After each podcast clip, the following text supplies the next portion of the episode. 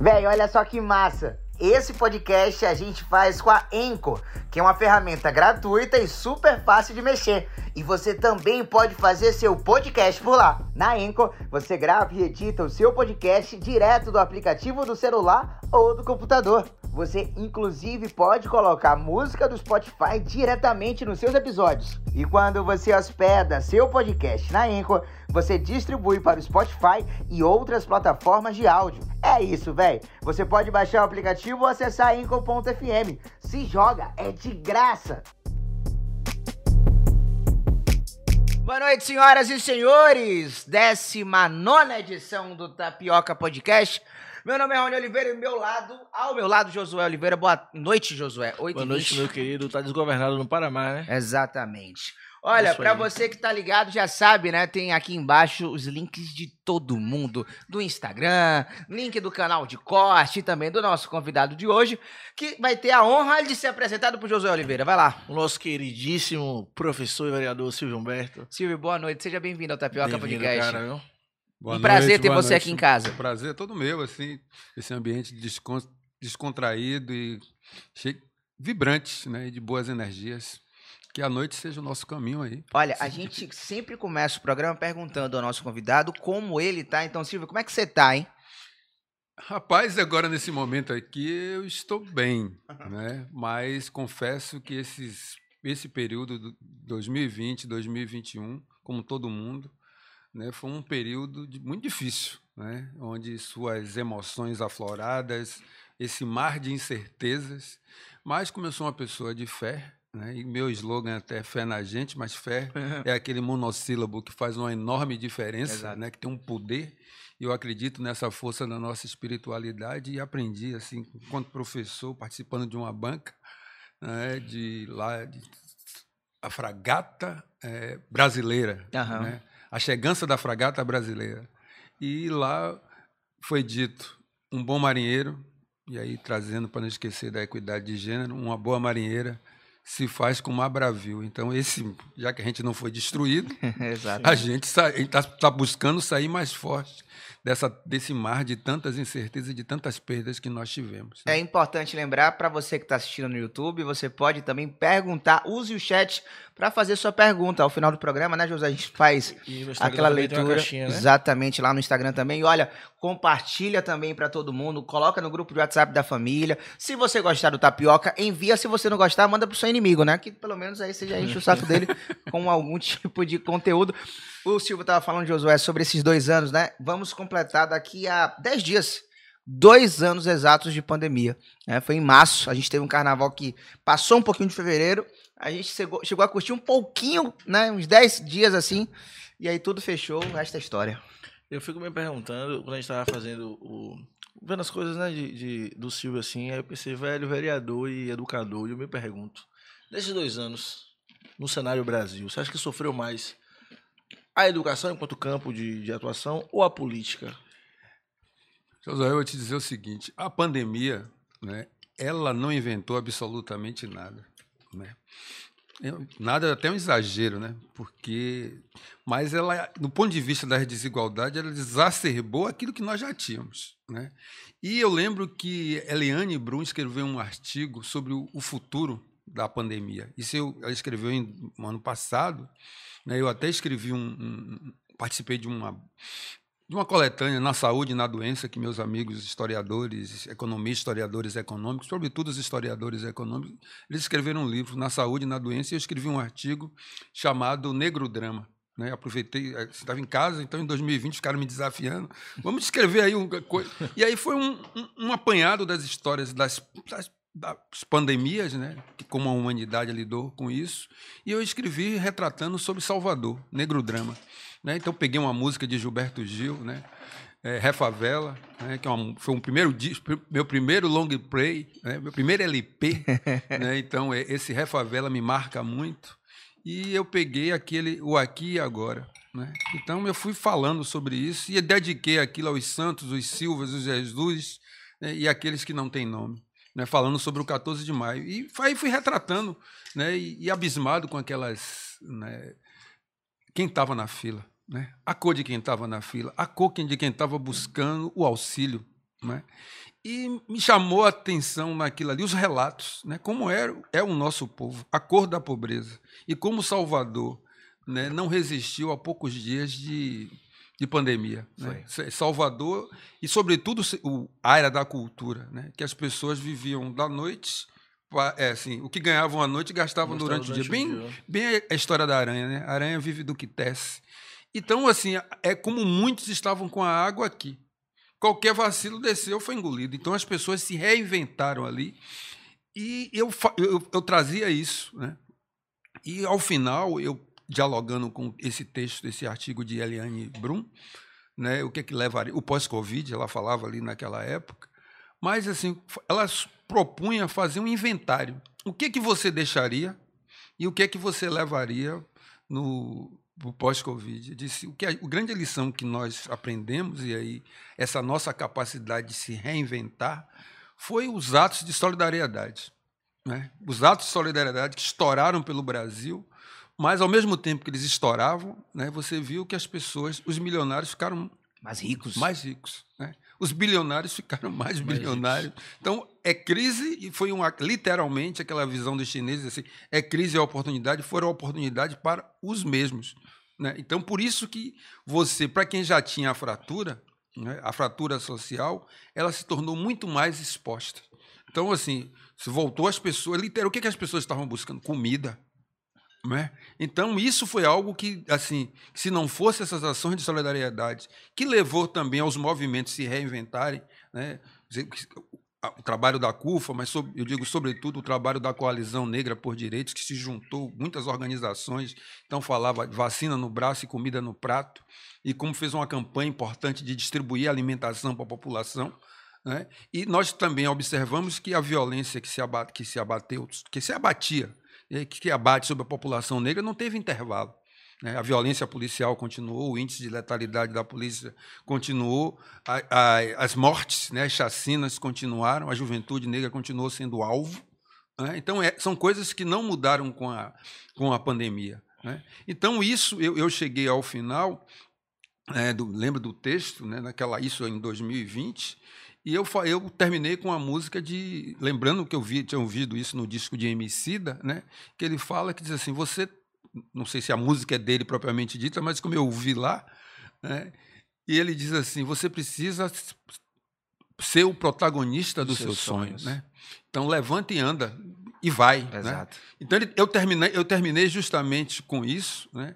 dessa necessidade de que a gente precisa ser protagonista dos nossos sonhos, das nossas vidas, mas isso não vai se você não tiver uma mudança coletiva, porque tem um limite. É. Então, assim, quando você está enfrentando o racismo, sobretudo, a saída precisa ser coletiva, porque não adianta, Silvio, Raoni, tá bom, eu tenho 59, vocês estão nos anos, seus anos, saindo dos anos 20, chegando eu tô nos pertinho, anos... Eu tô pertinho, tô pertinho, já passei dos 30 já. Então, pronto. né, a geração dos 30, né, enfrentando os problemas que eu enfrentei quando eu tinha 30 também. Né?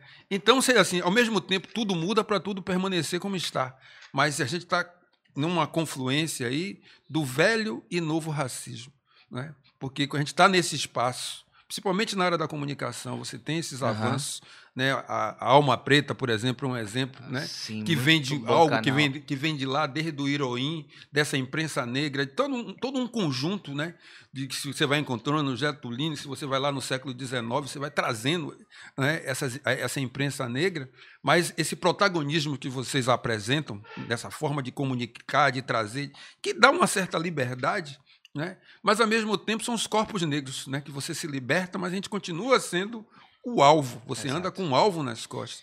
Então, assim, eu, por isso que a pandemia, ao mesmo tempo que ela é assim, as pessoas dizem assim, poxa, estamos num. É, é, é um mar de incerteza, mas a gente sabe quem estava de bote, quem estava de salva-vida, quem estava de transatlântico, quem estava de lancha. Exatamente. Não é todo mundo no mesmo não, barco. Né? E quem tinha helicóptero no seu, no seu iate. Exatamente. Né? Então, os mesmos continuaram. Olha quem foi que morreu. Não foi quem trouxe, porque se a gente pensar, quem entrou, quem, isso veio, os uma viagem, chegou aqui, uhum. né? quem primeiro morreu? Uma mulher negra empregada. Em Feira né? de Santana. Então, essa é um... Eu não esqueço da, da XP, que hoje fala de diversidade, de CISP Investimentos, mas uma declaração de um dos seus dirigentes foi dizer: olha, a pandemia está resolvida para a classe média. É evidente que esqueceu de combinar com os vírus, porque algumas pessoas da classe. Mas o que, que ele estava dizendo? Que, do ponto de vista da. Quem tinha os melhores cuidados, porque a pandemia também envolve seu sistema imunológico. Se você come bem, isso interfere. Dorme bem, né? E dorme bem, você está em boas condições de vida, isso impacta. Se você está acostumado a comer comida de plástico, né? que a gente tem que dizer assim, olha, olha o que é que você come, isso vai detonando o seu sistema de imunidade. Exatamente. Se você não mora num ambiente adequado, né, e, porque, porque gera também muita violência, imagine, de uma hora para outra, diz assim, ninguém vai sair de casa. E as pessoas tinham horário de chegar em casa, assim, não se encontravam. Né? Então, assim, como é que você para tudo? Um- e, te- e teve e foi acertado fazer isso, mas é quem de fato, naquele momento, conseguiu, poderia ficar em casa, né? com espaço suficiente. Então, às vezes, eu co- conversando com, o pe- com o pessoal, eu digo assim: as pessoas dizem assim, ah, eu- você mora bem?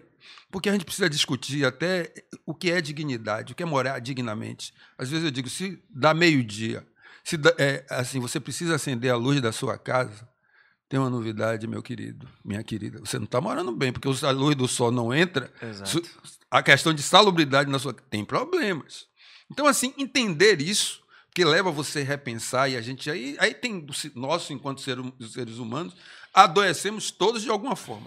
Todo mundo vai sair com algum tipo de problema dessa pandemia. Né? Mas a lupa, né, evidenciou problemas que já existiam. Sim. Né? Todos os problemas que existiam, que a gente viu na pandemia, eles já existiam antes da pandemia. Só que teve uma lupa ali que deixou muito pior para quem era pobre, para quem era preto, para quem era mulher, enfim.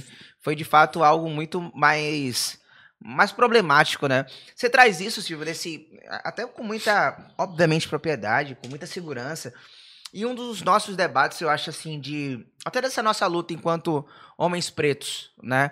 Cada um, inclusive, um referencial em sua área que atua, na comunicação, na política. E eu acho que um maior desafio, da, um dos maiores desafios da gente, enquanto pessoas que entendem sobre a necessidade de luta, a, necess, a necessidade de combate ao racismo, é, é saber como atacar o sistema ao mesmo tempo que você tenta sobreviver. Eu acho que talvez seja o nosso maior desafio, né? Como a gente negocia com isso? Porque às vezes a gente tem que negociar. Às vezes tem que jogar um jogo, mas tem gente também que não quer jogar o jogo, quer atacar, tem gente que tá ali na linha de frente, tem gente que tá em outro campo. E aí eu acho que existe um- uma lacuna geracional, né? Existe um- um- uma diferença de idade que às vezes vai mudando também a forma como a gente vai enxergando isso. Ah, Eu queria mais ouvir de você, até como talvez aqui de nós o mais sábio, né? O mais velho. É, o mais sábio também. A, a- a- a- idade traz sabedoria. Traz também. Mas eu falo o seguinte, porque ó, é, é inegável que as pessoas que nasceram antes de mim têm mais motivos pra sentir, aí é o meu ponto de vista, tá? Mais raiva do sistema. Por que mais raiva do que eu, por exemplo? Não que, obviamente, eu não sinta raiva e que seja honesto. Eu acho que todo dia o meu corpo preto é um corpo que é resistência, que a gente precisa lutar de fato. Mas o que é que acontece? A gente, eu tô encontrando, até por conta de vocês, um caminho mais, é, menos é, nocivo do que foi antes. Vocês encontraram um caminho mais nocivo que o meu. Vocês encontraram um momento onde era mais difícil você ver preto é, ganhando dinheiro, era mais difícil você ver preto fazendo uma peça publicitária na TV, era mais difícil um garoto da periferia até mesmo sonhar. Né? Hoje, tipo assim, a gente pode comemorar que a gente tem uma cientista preta, pô. Aqui da Bahia, inclusive, que aj- ajudou a, a desvendar o o genoma do, da Covid-19. Talvez o Silvio, talvez, tá? Falando aqui muito de mim. Talvez o Silvio, o garoto de 10 anos, ele não ia imaginar que teria uma cientista preta, tá ligado? É, ajudando a resolver uma pandemia. Porque não foi apresentado para ele essa possibilidade. Né? Então, como é, que a, gente- como é que a gente filtra e como a gente encontra esse equilíbrio de ataque ao sistema e, a- a- sistema e autopreservação ao mesmo tempo? É a famosa pergunta de um milhão de dólares. Enem! Enem. Rapaz, eu poderia te dizer. Assim, o que é que eu posso. Assim, pense, assim, vamos refletir sobre isso, né? Aham. Que, é, que é um diálogo. Eu posso dizer que é, meu pai me contava, né? meu pai era mecanógrafo, né? então não está mais entre nós. Digo, mecanógrafo, minha gente, é que consertava a máquina de escrever e calcular. Né? É, eu sou, eu, eu tava Uma profissão que já deve não existir mais, foi. né? Essa já foi. Mas eu lembro de, falando assim, eu tinha 10 anos de idade E ele, naquela época, disse: aqui não vai ser casa de ferreira e espeto de pau. Então, eu fui fazer um trabalho sobre ar comprimido, ar rarefeito. Ele me disse: eu pedi uma pessoa para datilografar. Aí ele fez: é, tudo bem, pode pedir, pedir uma pessoa, amiga dele. Ele, no outro dia, acabou, ele fez: vou te colocar na escola de datilografia. Eu aprendi datilografia com 11 anos de idade. Né? E, curiosamente, não saberia que 40 anos depois eu estaria na Câmara de Vereadores, que era ao lado da escola onde eu aprendi. Nossa. do lado, ali, a rua do, é, a rua do Tira-Chapéu. Sim, do Tira-Chapéu. E eu estou do outro do lado, lado é. chegando. Na, eu disse assim: a vida tem essas. Né? Mas meu pai me contava que, às vezes, as pessoas negras andavam na rua, quando viam uma pessoa branca, elas desciam da rua para poder as pessoas passarem. Então, isso era um, uma coisa que ele me falava. Eu fico olhando, é evidente que se a gente olha para o passado, a gente vê os avanços. Né? Tem avanços, porque é fruto da nossa mobilização, do empurrar para frente. Mas tem um. Mais não. Grande Otelo falava, falou uma, uma, vez eu lendo uma entrevista dele, ele dizendo assim: olha, um dos problemas nossos é que nós arrombamos as portas e às vezes esquecemos de colocar um calço para que a geração que venha depois encontre a porta mais. E aí vai, guarde sua força para fazer uma coisa mais na frente. Na outra porta. Na outra porta. Só que a gente está lidando com um sistema que a gente diz assim: é um sistema. Ele age de forma sistêmica. Então as nossas ações precisam ser sistêmicas e sistemáticas. Por que trazer isso? Porque é, o próprio Fanon, né, é, é uma frase que eu acho que é atribuída a ele, diz assim: cada geração precisa saber qual é a sua missão e cumpri-la. Né? E aí é vocês perguntando qual é a nossa missão diante disso. Sim. Não que o, o, velho racismo tenha desaparecido, porque toda vez que a gente morre, que fisicamente, é exemplo do caso da, da Gamboa, que a gente sofre violência policial, né? e os três jovens são mortos, né? e outros, a gente está falando do velho racismo, que procura nos eliminar fisicamente, Exato. naturalizando as violências sobre os nossos corpos. Isso vem com a escravidão. O fim da escravidão não significou o fim das hierarquias raciais e, consequentemente, das hierarquias sociais. Só que esse, esse empurrar de porta, você está lidando com algo que é que não é que é dinâmico. Então, o racismo vai, assim como a gente apresenta as nossas armas, né, as nossas formas de luta, outro lado não está parado. É o, é o que uma, um, um ativista disse de uma outra forma. É, não são os nossos erros, um ativista do Black Lives Matter. Não são os nossos erros, são os nossos acertos. Que vai provocando do outro lado uma reação contrária, porque a gente está disputando poder. Exato. Só que, algo que tem acontecido, e uma vez eu conversando com meu sobrinho, que tem 20 e poucos anos, né, 21, e tem um outro que tem 25. Né? E um, um deles, uma vez, uma certa vez, ele estudando numa escola particular, ele participando de uma festa, Aí a mãe dele teve que levá-lo. Ele disse: Ah, minha mãe, é, é, cubra meu cabelo, porque assim vão saber que sou eu. Sabe quantos pretos tinha na escola dele? Só ele. Aí eu fiquei olhando assim e disse: Poxa, toma, isso vai ser o futuro. Esse é um futuro que está posto. Que a gente está dizendo que a cor da pele não faz a menor diferença. Até que Marley falava isso, né? Falando sobre assim, haverá guerra até que um dia a cor seja a mesma diferença que faz a cor dos nossos olhos. Exato. Mas, assim, até esse dia chegar, né, e aí eu acho que a gente tem diversas estratégias, né, eu acho que a gente não pode perder de vista, e aí reconhecendo essas estratégias, e, e, e é preciso desse diálogo intergeracional, eu acho que a gente tem em mãos que a gente diz assim, a gente não tem um cetro real onde eu sento, e aí, assim, só, só passa para a família, né? porque é rei. Mas se você tem um bastão, você está disposto a passar. E essa conexão, essa convergência intergeracional é fundamental para fazer o avançar, avançar a luta. Né? É como diz assim, o racismo, quando você não o conhece, ele lhe aliena e você apanha que você não sabe nem por que você está tomando suas bolas nas costas. Quando você o conhece, ele quer falar com você de manhã, de tarde, de noite. 24 horas. Tudo é racismo. E é. Mas aí a pergunta é: como é que você pensa para além dele? Né? Como, como é pensar é, para além do racismo? Pra, como é que você imagina para além do racismo, sabendo que ele existe, sabendo que ele está aí, mas que você precisa pensar para além dele, porque, no fundo, o que a gente está discutindo é recu recuperar a nossa humanidade, que eu sei que nós temos, mas a todo momento procuram destituí-la. Então, nesse, nessas estratégias, que a gente precisa reconhecer essas, essas estratégias e, e reconhecer também, ao mesmo tempo, as armadilhas. Porque uma dessas armadilhas é a integração pelo consumo. Então, o fato de você as pessoas estarem ocupando determinados espaços. Não tinha o negro antes, antes era Glória Maria. 500 anos de Glória Maria. Aí o sistema agora disse, não, agora já tem fulano. Agora tem gente pra caramba. Já tem gente pra caramba. Aí você faz assim, tá bom, e quem, quem, quem é dono dos e meios... E quem tá ganhando esse dinheiro, é, né? Quem, quem é dono dos meios? Porque agora a diversidade foi reconhecida. Diz assim, por que a diversidade com o capitalismo continua ganhando? Porque diz assim, eu excluía vocês, mas agora eu sei que... Vocês podem me dar dinheiro. A tal, diversidade. tal qual, né? É, a diversidade é um. Agora, como é que a gente joga com isso? Um dos bons, um, uma das formas né, de entender isso e de ter como horizonte, eu acho que você olhar os Estados Unidos, né, como é que a sociedade americana, os afro-americanos, naqueles do, tendo 12 ou 14%, e aí entender o modelo que eles eles assim, eles são uma democracia, foram uma democracia aí com algumas aspas, mas não precisaram ser uma democracia racial. Porque diferente quando você tem 60%, 70% dessa população, você precisa colocar para o outro, no pós-abolição, de que todos podem chegar.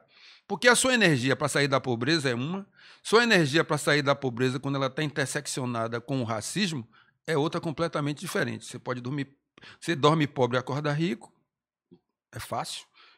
Ganhe na Mega Sena. Hoje, era, hoje é um bom dia para isso. Eu joguei. Está acumulado. 107 milhões. Pois é. Né? Mas, assim, você não dorme preto e acorda branco.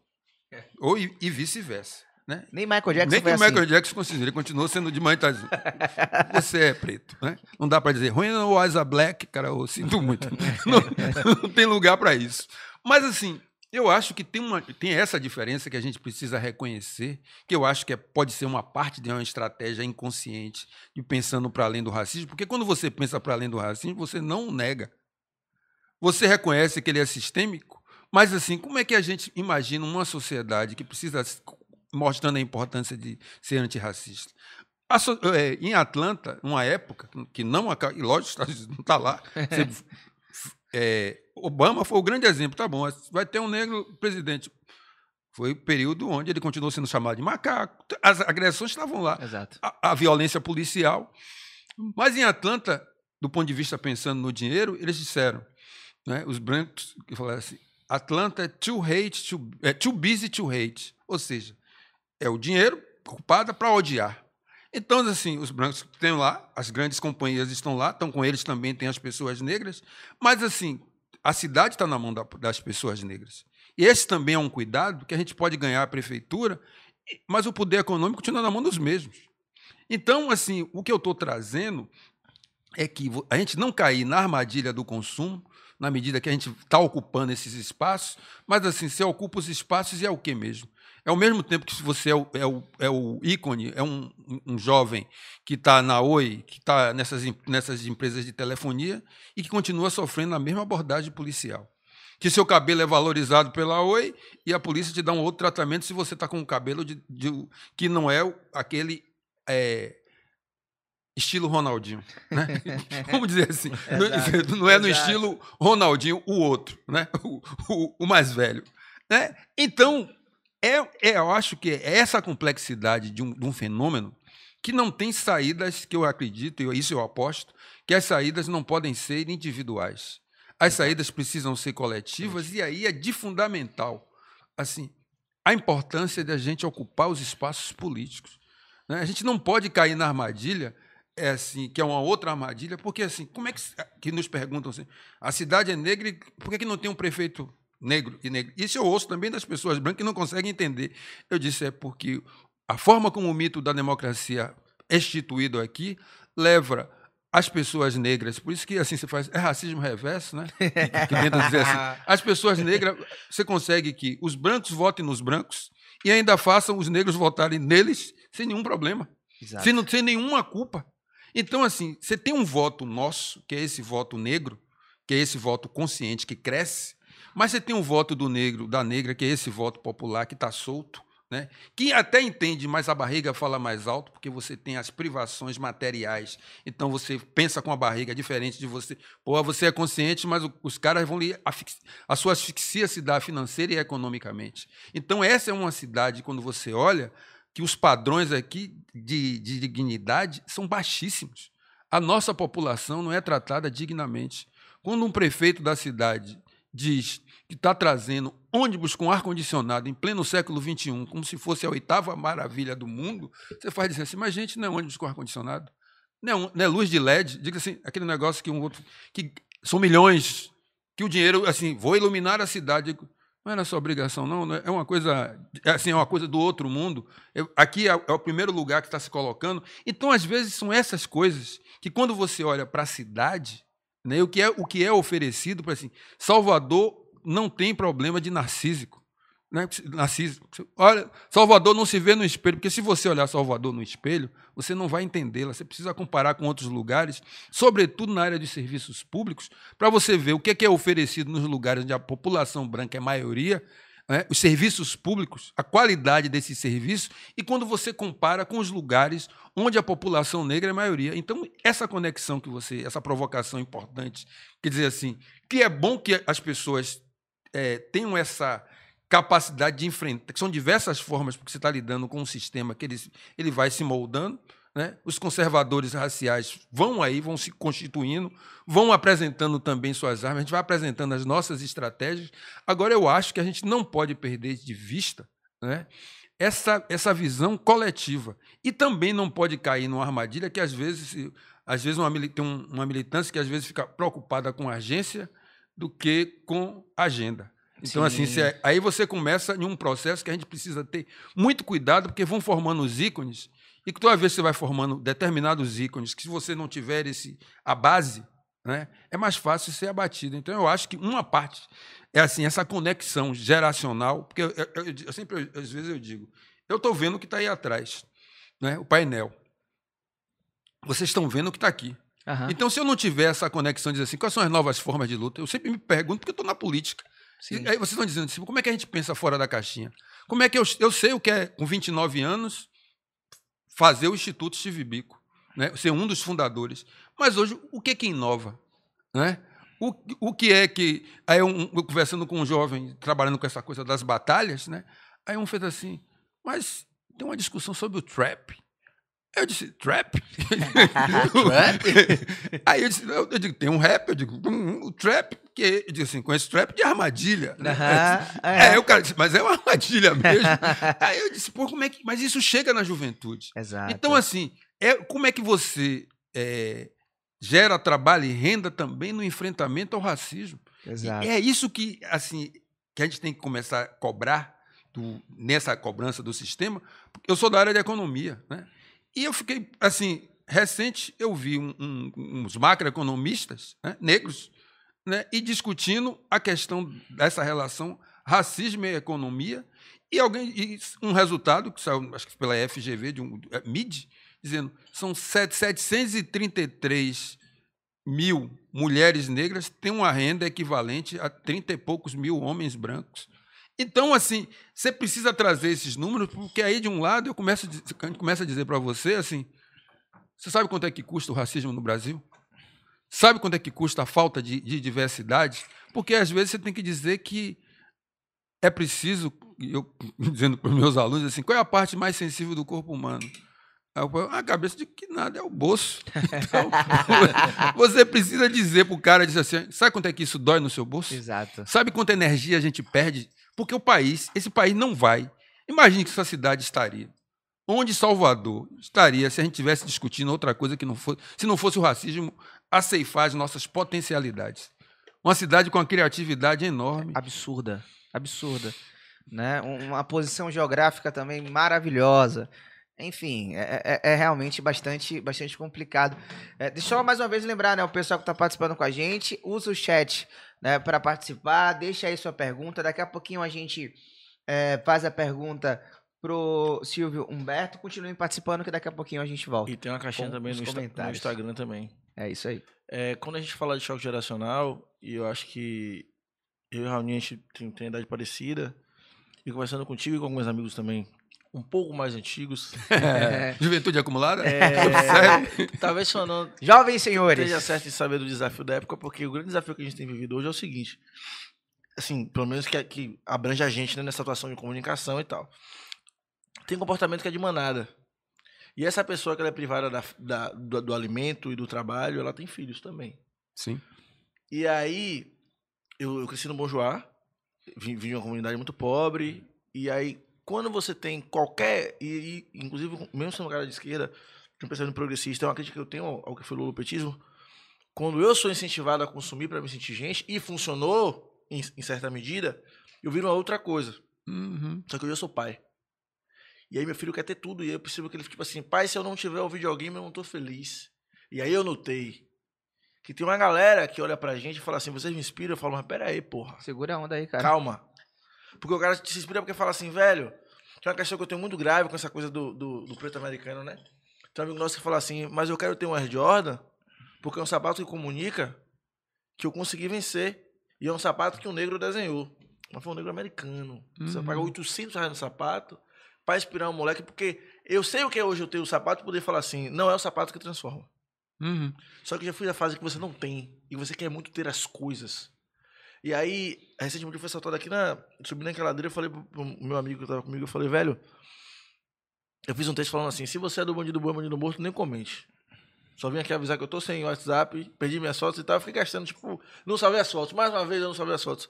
Porque minha grande questão é: vale mais a pena no Brasil você sair numa função de moto de tarde no sol quente, em tempo de morrer, pra se arriscar a roubar um iPhone, do que trampar. Aí o branco fala assim: ó, quem quer carrega um bloco. Você já carregou um bloco, brother? Uhum. Fazer mais sentido na cabeça de alguém roubar é um problema muito grave, que não é sobre o indivíduo. Então, essa massa de meninos pobres que se inspiram em quem está fazendo sucesso. Que você se inspira não pela caminhada, mas pelo produto do sucesso. Pelo você que a quer a é que lancha. Você quer ir pra lancha. Você quer o rolê de helicóptero que um, um brother, tipo, segurança do trabalho, fez um curso, tirou uma foto do helicóptero. Eu falei, pô, onde? Oxente, rapaz. Então, tipo assim, há de ter um cuidado, porque a gente te ouve, aí fala de você e calça um Adidas. A molecada só vê o sapato. Uhum. Sacou? Ah, então todo dia na televisão. Estúdio, pá, pá, pá. O cara fala assim, ó, tá na televisão, é massa, né? Ele não entendeu, tipo, o que a gente falou. É, É o que você falou, tipo, você olhou pra Glória Maria, só pensou assim, voltar no Fantástico. você vê a fotografia, mas não vê o filme. Exatamente. Vê o close, mas não vê o tipo, Eu corre. acho que o grande desafio que mais me incomoda hoje é quando a gente senta na mesa, e aí eu, eu tenho muita crítica aos meus amigos, especificamente, do pensamento pan-africanista, que não se renovaram enquanto discurso, que é tipo assim, não somos iguais. Sim. É, somos um povo só, mas assim, na base a gente já veio de lugares diferentes de África, né? E, e mesmo em Salvador, não somos iguais. Assim, a gente conhece que o negro que é intelectualizado, né, e é metido a besta, que ele gosta de umas coisas chicosas, ele é diferente do negro que está na periferia. E há o mito dessa unidade, tipo, no carnaval todo mundo vê baiana. Mas o cara que gosta de Jorge Ben e o cara que gosta de, de La Fúria, eles se maltratam. A polícia trata todo mundo mal igual. A polícia é super democrática nesse sentido. Reconhece tipo, todos os negros. É, é incrível, incrível, né? Todos os negros. O negrômetro social de Salvador é a É. polícia militar. Então, tipo assim, essa dor também é muito visceral porque você fala, velho, vamos nos mobilizar. Mas às vezes mobilizar é a gente chamar outro negro para dar uma comida para outro negro. Ou seja, tem um negro que come e um que não come. Nós somos um povo não tão somente únicos, nem iguais. Eu tive uma discussão sobre o, cre- o preto crente é, é- é- é preto? Sim. O preto de candomblé é preto. A PM, como sempre, tá todo- todos do mesmo jeito. E, tipo assim, eu olho pra, pra fora e pros mais antigos pra pensar como é que a gente discute hoje a diferença também. Eu digo enquanto internos, né? A discu- discussão interna. A gente vai sinalizar para o mundo uma movimentação no sentido de inclusão e abrir porta e quem tá mais pra dentro. Como é que eu viro falo assim, vamos conversar aqui internamente, né? Porque o que acontece? A molecada faz pagotrap, aí os caras falam, isso não é pagode de verdade. Aí vocês estão brigando. O palco tá ali pra todo mundo tocar. Então, aí, tipo, vocês dão um reggae, isso aqui não é reggae de verdade. Mas é só como parou. A gente também precisa viver o hoje, certo? Olhar pra fora, mas tipo assim, você quer vender coisas, mas você não pode ser escravo do consumo, porque te mata, do mesmo jeito. Você gasta tudo e, e patrocina branco. Né? Aí você quer comprar uma camisa massa do. Só que a camisa tá na C&A, aí você fica naquele dilema. Mas a sua vizinha faz uma camisa. Aí você... E aí, esses desafios são todos muito práticos e a gente não sabe como resolver. É. Além de um problema que tem grave, que é a vergonha de ser feliz. Você fala assim, eu não posso ficar postando também as coisas para não parecer que tô ostentando. Falaram para mim assim, você não vai postar sobre o menino da Gamboa? E assim, eu fiquei muito, muito, muito, muito, muito abalado. E não consegui escrever. Só que rolar a demanda do, e aí você não vai falar? É, eu sei muito bem o que aí é como é que você posta um almoço? Deve você, chegar muito você, você, né? Postou ontem uma lagosta e hoje o menino mostra você não fala. Você fala, velho, vocês estão me demandando sobre o que exatamente? Né? Você é calçado uma situação de herói sem ter se proposto a isso. E sem ter feito nada, você só aconteceu, ou deu sorte, ou conseguiu acontecer, enfim. Por que que acontece? Eu entendo você falar que Glória Maria inspira. Mas somos quantos negros? Tem, não é dá pra todo mundo ser apresentador de TV. Nem tem TV pra todo mundo. Não dá pra todo mundo ser A gente nem é dono de, nenhuma, de nenhuma TV, TV, né? Então, eu, eu sinto muita dor de pensar como é que eu converso com os meus diferentes. Agora, uma coisa que você. Não vai eu brigando aqui com o microfone. uma coisa que você, que, que você traz, que eu acho que é real, e mesmo o limite dessa integração pelo consumo, porque esse período aí, lulopetismo, Dilma, e juntou assim, disse, não, a gente resolve integrando é, o consumo, né? E o que é que aconteceu? quem morava no beco passou a morar na frente da rua e discriminar quem mora no beco. Exato. Porque faltou a consciência. eu, eu morava no beco e fui pra frente. Aí o pessoal da frente conseguiu bater laje. Aí minha mãe não conseguiu. E aí o pessoal do lado fala. É, é, mas isso é jogado. Sim. Sim. Então, se você não tem essa, a, a, essa consciência, esse desenvolvimento da consciência crítica, você vai achar que é o, você é medido pelo seu R. Jordan. Né? Então, eu quero a camisa do Brooklyn Nets, né? eu quero Aí eu disse, eu sou Lakers, tá mal. Mas, mas tem LeBron, se tem LeBron, tem... tem... Tá horrível. né? Mas, assim, é preciso que entender esse limite, que quando eu citei os, o modelo dos Estados, a forma como os afro-americanos é, enfrentaram, é evidente que a nós, nós temos as nossas especificidades, né? Porque isso ajuda assim, não, a luta se deu lá, eles que estão sabendo o enfrentamento. A gente vem fazendo o nosso enfrentamento aqui, Também, porque né? você está lidando com algo que 60%, 70%, você está lidando, eles, apesar de ter tantos ícones, continuam morrendo na mão da polícia. Né? Continuam sendo vítimas de discriminação racial. Né? Chegaram à presidência. Né? Aí você pergunta, e aí, mudou o quê? O que foi que mudou de fato? Né? Você tem ícones. Eu lembro daquele Veio o Trump como reação, né? Pois é, a, a reação. Então, assim, você está lidando com algo, com sistema, que você precisa dizer, olha, tem um momento que você precisa ter a visão, ou vai todo mundo, né? E aí, quando, enquanto não vai todo mundo, você vai por etapas. Né? Uhum. Às vezes você precisa ir, ir, negociando, reconhecendo as nossas diferenças. Tem uma, uma frase que é também atribuída a Lélia Gonzalez, que ela diz assim: e aí, do Duval, que trabalha comigo, ele disse assim, lembrando dela, que disse assim, poxa, o que é que ele acalma em um determinado momento? É que ela disse, você não vai vencer o racismo na sua geração. Você, você precisa vir fazer aqui, é. mas você está lidando com algo que vem aí. Né? É. Né? Então, assim, eu, eu acho que essas novas inquietações e a gente reconhecendo as nossas diferenças, assim, como é que enfrenta? Trabalhando com as nossas convergências. Assim, o que, que, nos converge? Antes de discutir, o que, tá bom, isso aqui nos, pode nos dividir, mas se eu fortaleço o que vai nos converge, o que nos gera, que, que gera a convergência, Sim. isso dá caminho. E assim, for, e será que isso. São terceiras vias práticas. Pois é, né? isso estava presente na escravidão também. E a gente falou isso agora, né? Por exemplo, o candomblessista e o evangélico, eles não concordam, talvez, no que se diz a respeito à sua religião. Mas comando concorda. Comando, comando. Mas eles entendem que, por exemplo, a violência policial é uma realidade. É, mas tem uma coisa que Macota, que não está mais entre nós, Macota Valdina, ela, diz, ela dizia o seguinte: olha, não me importa para onde você vai agora, a sua denominação religiosa, mas você precisa respeitar o começo. Qual foi sua origem? Se não fossem as coisas que vieram na nossa cabeça, não tinha ninguém. Ninguém ia nesse país aqui, assim, a capacidade nossa, o que veio, né, que se juntou com as ancestralidades indígenas e depois as denominações que as pessoas que fossem depois, né? eu acho que é um, um, outro. Porque inicialmente usavam a cor para nos dividir. Quem era mais claro disse assim, eu, não sei, eu sei o que eu não, as pessoas não sabiam o que. Mas tinham, elas tinham certeza do que elas não eram. Uhum. Não queriam ser pretos. Aí, agora você tem usado. Aí vem um debate do colorismo agora, né? Que eu, ainda bem que saiu até um pouco do, né? De fora. Porque, é Big Brother, é Big porque Brother. Eu, eu, não, eu não, eu disse assim, digo, gente, eu vim de um tempo que a gente falava assim, o negro será sempre um negro, chame-se preto, pardo, mulato, Cafuso, a gente ainda brincava assim, confuso, é, afirmando-se como ser humano na luta pela vida. Isso era uma frase que, acho que é de Jorge Rosado, ou Jorge Rosa, não lembro bem o nome dele. Né? Que você, a gente precisava trazer essa unidade entre nós, porque essa negritude nossa é diversa, ela é colorida, os caras foram se separando, e agora um elemento é a questão religiosa porque assim essa demonização que ocorre e ao mesmo tempo como essa denom... É, os brancos não fazem nada quem, olha quem são quem, quem faz. Você usa os peões para fazer isso. Então, assim, tem uma coisa que é bem interessante que a MC da, eu ouvi na, na pandemia, né? ele dizendo assim, parceiro, é o seguinte, você precisa entender que o jogo é xadrez. Ou seja, você não pode jogar xadrez com a cabeça de quem joga damas. Tem uma novidade. Na primeira peça que você mexer, você vai perder. Você já perdeu o jogo. Você ah, fez assim, o cara disse, tem uma novidade. Você já perdeu o jogo aí. Já perdeu.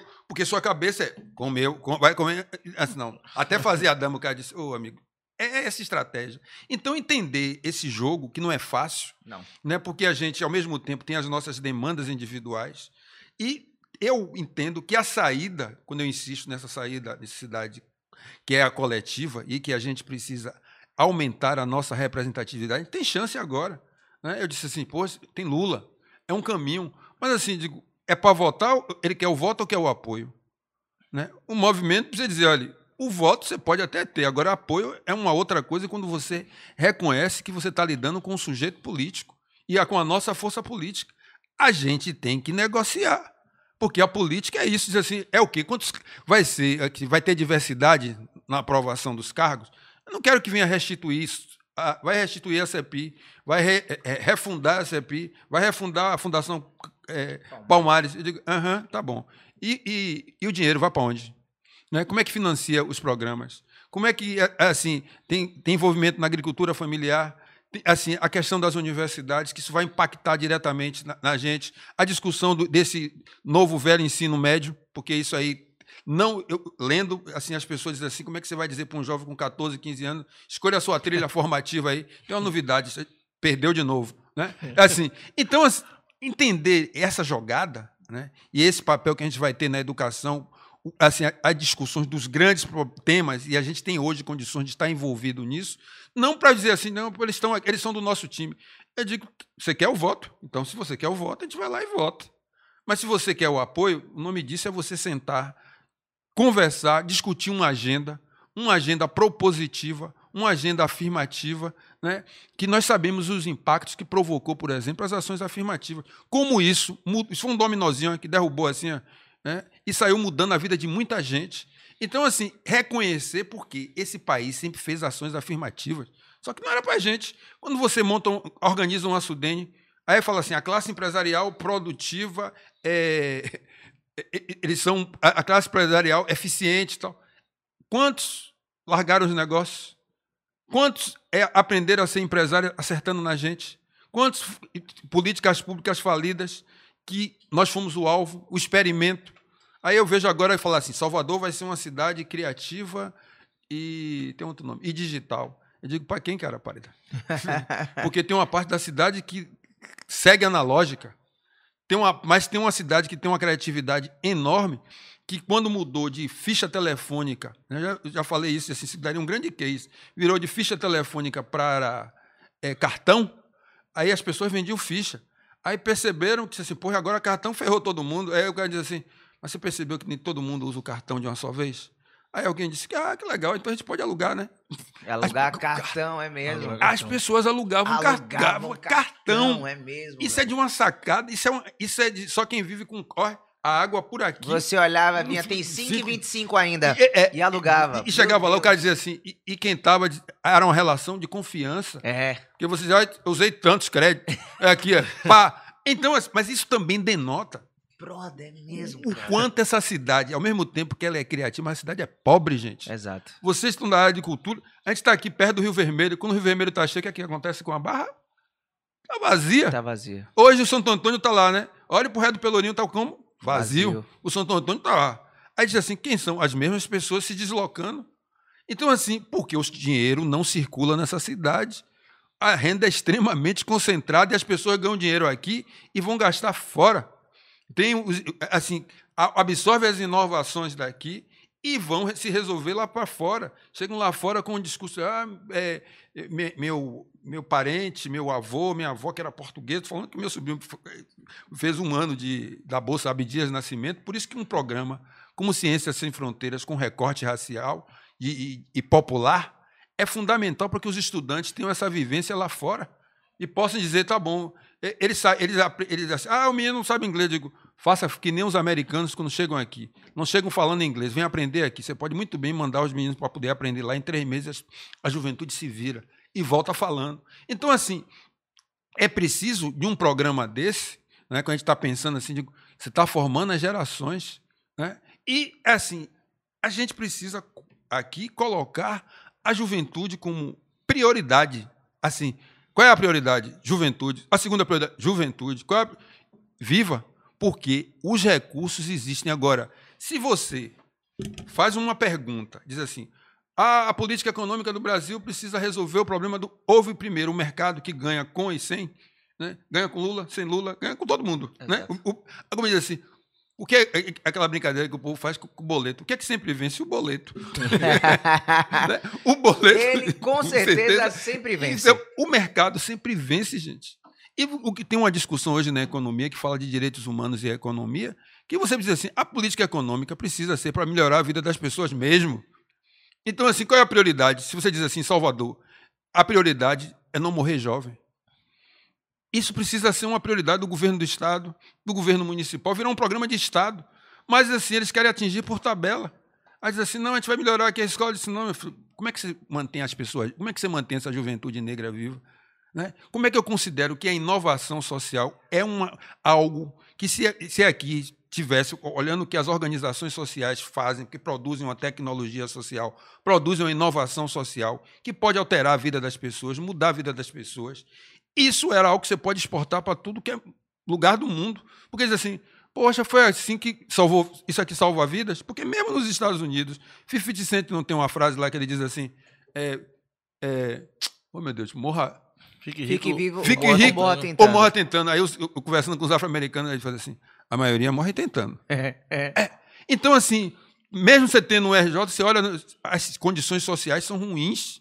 Né? Você mora, assim, na cabeça dele, morar com os pais até tanto tempo, você dividir a casa com outra pessoa, né? basta ver Preciosa. Né? Quando você assiste Preciosa, você faz, caramba, que é isso? Né? Essas mortes. Né? Então, assim, a gente entender que ao mesmo tempo que a gente, você olha para lá, vê assim, diz, poxa, aqui tem coisas né, importantes. Eu vi, não sei se vocês assistiram aquele Summer of, Blue, é, Summer of Soul, não. que passou, que passou um festival que os, os afro-americanos fizeram em 69, passou até no Glauber, né? Eu fui porque eu estava ouvindo Multicultura, e Sim. aí o, o cara disse assim, eu, eu, é, o, esqueci o nome, é Renato, né? Renato Cordeiro. Ele aí disse assim, eu não vou nem falar, eu não vou para não dar spoiler aqui, eu vou... Aí ele disse, aí eu fui assistir o filme. Rapaz, os caras fizeram no mesmo ano do Woodstock, eles botaram 40, 50 mil pessoas no, no Harlem, num, num, num, num campo que lá. Uhum você, assim, pegou aquela massa negra, aquele Steve Wonder tocando bateria.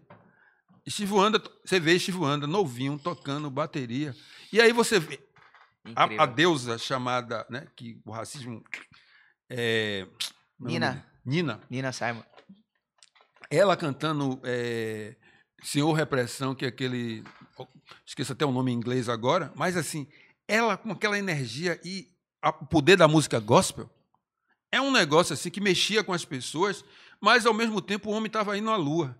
Aí alguém pergunta assim, você, o cara que está indo, o que, é que você está achando? Eu disse, não, o mais importante, aí um, algumas pessoas estavam falando assim, o mais importante para mim é estar tá aqui. Mas o homem está indo à lua, ele fez aquele dinheiro que eles estão gastando lá. ele podia gastar aqui para poder eliminar a pobreza do, do Harlem. Não é? Do Harlem. Então, assim, essa visão crítica que é isso que está em curso, e eu quero dizer assim, que quem está ouvindo, quem está aí, assim, tem algo que está em. Tá, ah, minha gente, se estão batendo na gente, se estão combatendo a gente, cooptando, é porque eles sabem o poder que isso tem. Eu lembro, de uma, eu gosto de citar a música do Muzenza, né? Do, desse bloco afro, né? que ele diz assim: é, se tal se todos os negros acreditassem no nosso poder de criar um novo universo. Então, isso tá. Tem hora que a música antecipa o que virá. Está aí. A arte tem esse poder de antecipar também o que virá. Agora, sim, é o tempo. Né? Eu acho que está chegando o nosso tempo. Né? Porque não, não dá mais para a gente assim, não aproveitar algumas, algumas oportunidades. Né? E eu acho que a gente, as eleições é um caminho. Né? Porque nas últimas eleições, o que, que eles, eles perceberam? Eles diluíram muito o voto. Né? O voto para vereador é um voto muito disputado. E, assim, por exemplo, hoje União Brasil, 600, né? Tinham pelo menos 600 candidatos, e na sua grande maioria eram pessoas negras.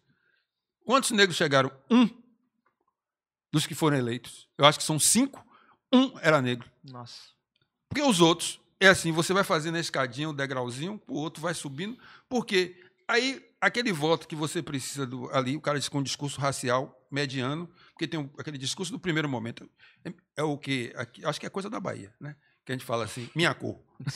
É, você é minha cor. Né? Então, assim, o discurso do voto minha cor, que é o primeiro momento, que atrai, que junta as pessoas, aquilo vai tirando o voto que, daquele que pode ser, ao você juntar, eleger outras pessoas do voto Sim. negro mais conscientes. E isso é uma forma, porque essa maioria não tem acesso aos meios e às condições que são dadas, né? são paradas pela pobreza. Não é que não tenha consciência, não, mas a barriga é um negócio cruel. Né? A falta dos meios. Então, assim, quando você compara Salvador com Floripa, com Curitiba, você vai ver que o número de creches públicas é maior lá do que aqui. Então, na medida que você não tem creche, isso impacta diretamente na vida das famílias. Né? Então, assim, esses são elementos que a gente precisa trazer assim para a gente reconhecer essa nossa diversidade, né? E estar tá olhando e estar tá sempre se perguntando, né? Para dizer assim, olhando essa armadilha do consumo, mas tem umas coisas que também eu acho que é possível, né? A gente tem assim, eu brinco com, as, com os meninos, entrei, aprendi a entrar na escola, disse assim, uma das coisas enquanto vereador que me marcou no meu primeiro mandato foi entrar numa escola Edith Dantas. E foi bem legal isso, porque uma criança, eu, eu entrei de paletó, tal, assim, visitando eu e, e, e Hilton, né? Que a gente fazia visita às escolas, visitou muitas escolas. E aí a criança ficou olhando para mim assim, olhava e dava risada, olhava e dava risada, e a professora dizia assim: é, por que você está rindo assim? Ah, é porque ele parece com meu pai. Rapaz, eu disse, eu ganhei. Né? Foda. Né? Isso, Foda. Isso, isso daí, esse impacto, eu levo para toda a vida. Né? E assim, isso lhe dá sentido. Né? Isso assim, por que, que a gente tem que se envolver na política? Por isso. Mas assim, não é a política que vai assim, voltada para o seu umbigo. Né? Porque eu fui até, meu processo foi até de convencimento. Pelo trabalho que a gente fazia na Steve Bico, a gente sempre fez política. Né? E eu me lembro que eu dizendo para mim assim, é, quando foi me perguntar, por que você vai fazer é, para ser o candidato? Né? E eu disse, rapaz, eu não, eu vou fazer meu pós-doc. Aí meu irmão diz assim para mim, não posso dizer aqui, mas ele disse assim, né? Para que a comunidade, você sabe que irmão não te diz assim, né? então, assim, para que a comunidade precisa né, do seu doutorado, do seu pós-doc? Aí eu respondi simplesmente, para nada. eu disse, então, bora fazer política, bora ser candidato. E aí, assim, agora que eu estou aqui, irmão, eu vou até, assim, até quando eu for necessário, né? Por isso que eu digo, eu tenho um bastão não tenho um cetro, eu tenho um bastão. De chegar assim, é parte da minha missão fazer e vir até aqui, eu vou. Agora, que a gente tem condições hoje de chegar para a prefeitura, virar para governador, chegar. Brasil. Porque o lado bom de você conviver nesse meio, é, com todo respeito, meus caros ouvintes, é que você descobre que todo mundo vai ao banheiro, ou seja, todo mundo tem medo. É um é, ser humano. Exato. Se é ser humano, então eles vão sentir medo do mesmo jeito que você sente. Então, esse é um lado interessante, dizer assim, ah, são seres humanos, né? Então tá bom. Se eles podem estar lá, a gente pode também. E, Silvio, conta pra gente, né? Essa, você falou da Steve Bico, acho que é um, um bom gancho pra gente falar, né? Dessa relação da fundação com o ingresso de jovens negros na universidade. Acho uma ação muito bacana pra gente também citar aqui. Steve Biko, por sinal, era, pra quem não sabe, foi um grande ativista lá da época do Apartheid, né? Na África do Sul. Sim. Nós tivemos o prazer de receber o filho dele aqui quando a Bico fez 10 anos, isso em 15 anos da Bico. O filho dele veio, Nicosinati Bico, a gente mantém, mantém os, os contatos. Assim, é, eu diria que a, a, Bico né, e seus fundadores, homens e mulheres que fundaram aquele, eram jovens. Né? Eu tinha 29 anos naquela época. Né? E a gente estava conectado. Né? O que a gente queria?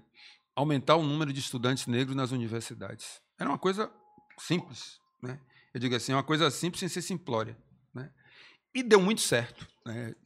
Em julho a gente completa, vai completar 30 anos, são 30 anos promovendo ações afirmativas, 30 anos mudando a vida de muita gente, né? porque primeiro a gente se importou, né? seu problema é meu problema, então a gente, não, a gente não conhecia a palavra umbutu, começou sem nome, depois que o nome veio, né? Steve ah, Biko, então é isso. começou sem o nome, era cooperativa. Aí lembro que Valdo deu o um nome, foi buscar Steve Biko, a história de Steve Biko em cima daquele filme Cry Freedom, né? O grito de Exato. liberdade. Exato. E a partir dali, né? A gente mostrou que o Atlântico tinha mais, a gente tinha mais proximidade com a África do Sul, com a luta, porque imagine, né? quando a gente fala assim, os africanos são negros. Então, imagine você falar de consciência negra para os africanos. Pior que você tinha que falar. Porque para os africanos assim, você é negro, cara. Hã? a gente pertence qual é a etnia? De que povo? Né? Então, assim, tem um processo aí que é interessante, que os africanos, quando chegam, que saem da África e vêm para cá, é, o que, que eles descobrem que, eles, que é ser negro? Né? Porque lá ele é, ele é um... É igual, é todo mundo igual, né? É. Não, são povos, né? são Áfricas. Né? Então, assim, ele tinha um movimento consciência negra. Exato, entendo. Então ele constrói esse movimento consciência negra, usava, como é que conectava? Chegava no estádio de futebol e começava a falar, estava o povo jogando bola e ele falando. Então, assim, Bico, ele dizia que os nossos projetos né, sociais são verdadeiras declarações políticas em prol das nossas comunidades. E a gente foi abraçando as coisas. Foi um, a Bico é um grande exercício de, do aprender fazendo. Né? Encontrei hoje Sueli, que tem uma loja, que é bióloga, né, doutora nessa, na área de biologia, né, e tem uma loja lá no Pelourinho. A gente conversava hoje sobre isso. Né, ela tem uma loja de, de produtos fito, fitoterápicos né, que ela faz, e assim a partir das, das ervas. Né, tá lá. Então, uma do, eu ia falar que um dos elementos, a gente precisa também fazer o dinheiro circular entre a gente. Porque isso também, assim, em um determinado momento, você pode dizer, ah, a qualidade não está. Mas depois a qualidade vai melhorando, porque você vai comprando e você vai tendo. A. Possibilitando. Né? Vai, vai possibilitando que as pessoas vão melhorando. Né? A gente não pode achar que é normal numa cidade de maioria negra que diz vivencia o Dendê, uma, o maior restaurante de comida típica não pertence a gente. Iemanjá não é nosso. Sim. O Kimuqueca não é nosso. A massa que está lá trabalhando está é, tá lá. Mas de quem é o dinheiro? De quem é o Dendê? Tem Salvador sem Dendê? Não tem, né? Então, se não tem Salvador sem Dendê. Então, é, esses são elementos que a, a Bico, né, que é esse exercício do aprender fazendo, de mudar a vida de, mudar a vida de quem se, se envolveu. A gente foi para a área de, de. A gente tem um programa que eu diria muito interessante, que foi pensado por Lázaro, né? Lázaro Raimundo, que é engenheiro mecânico. Na época, isso há mais de 15 anos, e ganhou um prêmio esse, eh, em 2008, ganhou o prêmio Jovem Cientista né, que é o projeto Oguntec, que é para estimular a juventude para a área de ciência, tecnologia e inovação. E começou com uma questão né, de física, né, onde ele trouxe o Ileaê, imaginando que o Ileaê saiu do antigo Hotel da Bahia, né, e perguntando, ele imaginando um movimento tal, uma velocidade tal, né, qual o tempo exato que ele vai passar em frente às câmeras. Aí você fala assim, você está falando de física, você está falando de Ileaê. Então, ao mesmo tempo, isso aproxima as pessoas. Então, começou a, fez questões com Malcolm X, Quilombo dos Palmares. Então, isso foi dando e deu resultado. Tem estudante nosso que passou pela Bico, que está, se eu não me engano, na Hungria fazendo mestrado. Né? Então, assim, você tem hoje pessoas que passaram por uns programas nossos chamado Pompa, Mentes e Portas Abertas, que envolveu a formação de, de jovens de diversas áreas, são 42 jovens. Tiamar passou por, por, por esse programa. Que massa. Né? Então, assim, tem outros que estão assim trabalhou comigo, Michel, outros que vieram ser assessores, passaram lá pelo, pelo, pelo por esse, vem desse programa, porque a gente trabalhou a ideia de falar da consciência negra e na época nossa, né, do, a fundação do instituto, a gente não estava interessado em fazer um, um cursinho pré-vestibular mais barato.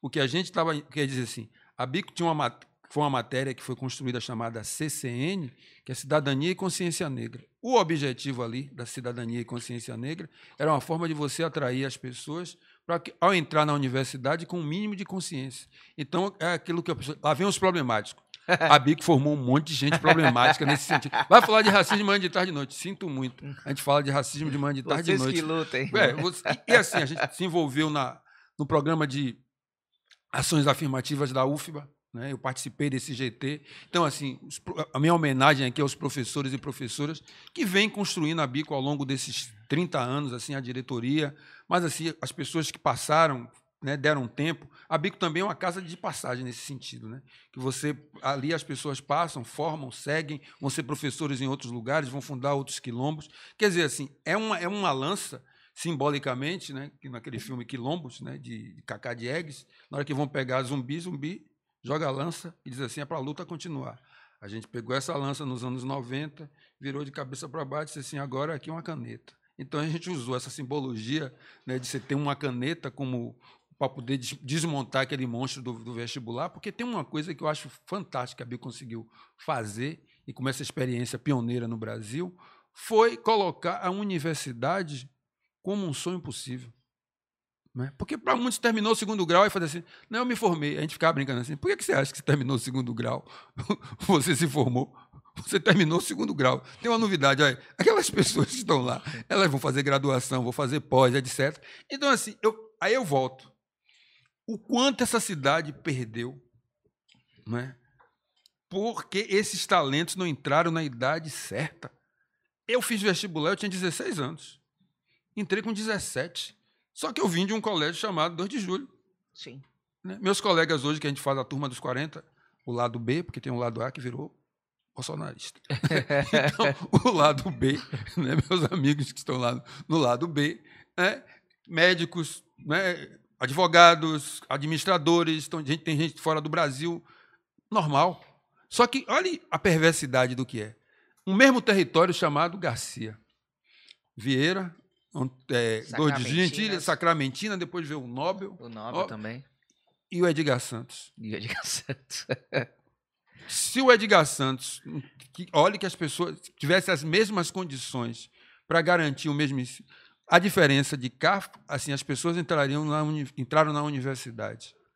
Se colégios como Edgar Santos tivessem as mesmas condições, ou escola técnica tivesse ampliado o seu número de vagas na época, a diferença é que ia salvar vidas. Porque isso tinha impacto na comunidade do Calabar, na minha rua ali na Souza Zéu, na, na própria Fazenda Garcia, Vasco da Gama, Engenheiro de Brotas, né, Engenheiro de Federação, então, as pessoas que vinham no Nordeste, imagine cada escola dessa com, um, com, com, assim, com os meios e as condições. Se fosse todo pegando uma referência, Serra Vale. Sim. Né? Aí as pessoas dizem assim, ah, você não quer estudar não, né? Aí as pessoas fazendo filas quilométricas para poder se matricular. E como é que as pessoas não queriam estudar? É. Aí quando as pessoas queriam estudar, não te davam os meios. E aí, assim, tá bom, você não tem os meios, como é que você vai vislumbrar que você pode chegar à universidade? Então, assim, a Bico conseguiu, eu diria assim, ao trazer a educação para o centro, ser algo, assim, colocar a educação como algo transgressor. Porque a gente foi primeiro aqui, né? Então, isso, ao desconstruir de que a gente não podia, isso mudou muito. Tem gente que não conseguiu chegar no vestibular.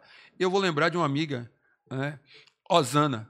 Eu estava indo para o UFS, né? e aí eu me perguntando assim, eu digo, meu Deus, que que você tem problemas, né? Porque, assim, você tem problemas, né? do ponto de vista de vencer as, as dificuldades. E eu me perguntei assim, digo, pô, será que se eu descendo igual Iguatemi, cheio de problema na bica, assim, eu disse, será que isso vale a pena mesmo que a gente está fazendo? Olhe, eles e elas e as forças que nos comandam, eu não consegui, eu saí falando, descendo a escada assim no Iguatemi, no tempo que tinha um muro, eu cheguei até um muro. Quando eu cheguei no muro, que eu me encostei esperando ônibus para ir para o UFS, né, que eu sou professor de lá. Aí eu estou encostado assim, olhando ainda para cima, e ela veio do nada, assim, parou na minha frente e disse assim: Silvio, tudo bom? Eu disse: Ô, oh, Rosana, tudo bem? Ela, Silvio, a Bico mudou a minha vida, mudou a vida da minha família, dos meus filhos. Olha que eu nem entrei na universidade, a Bico mudou minha vida. Aí eu olhei para cima assim, tá bom, já entendi. Osana nas alturas.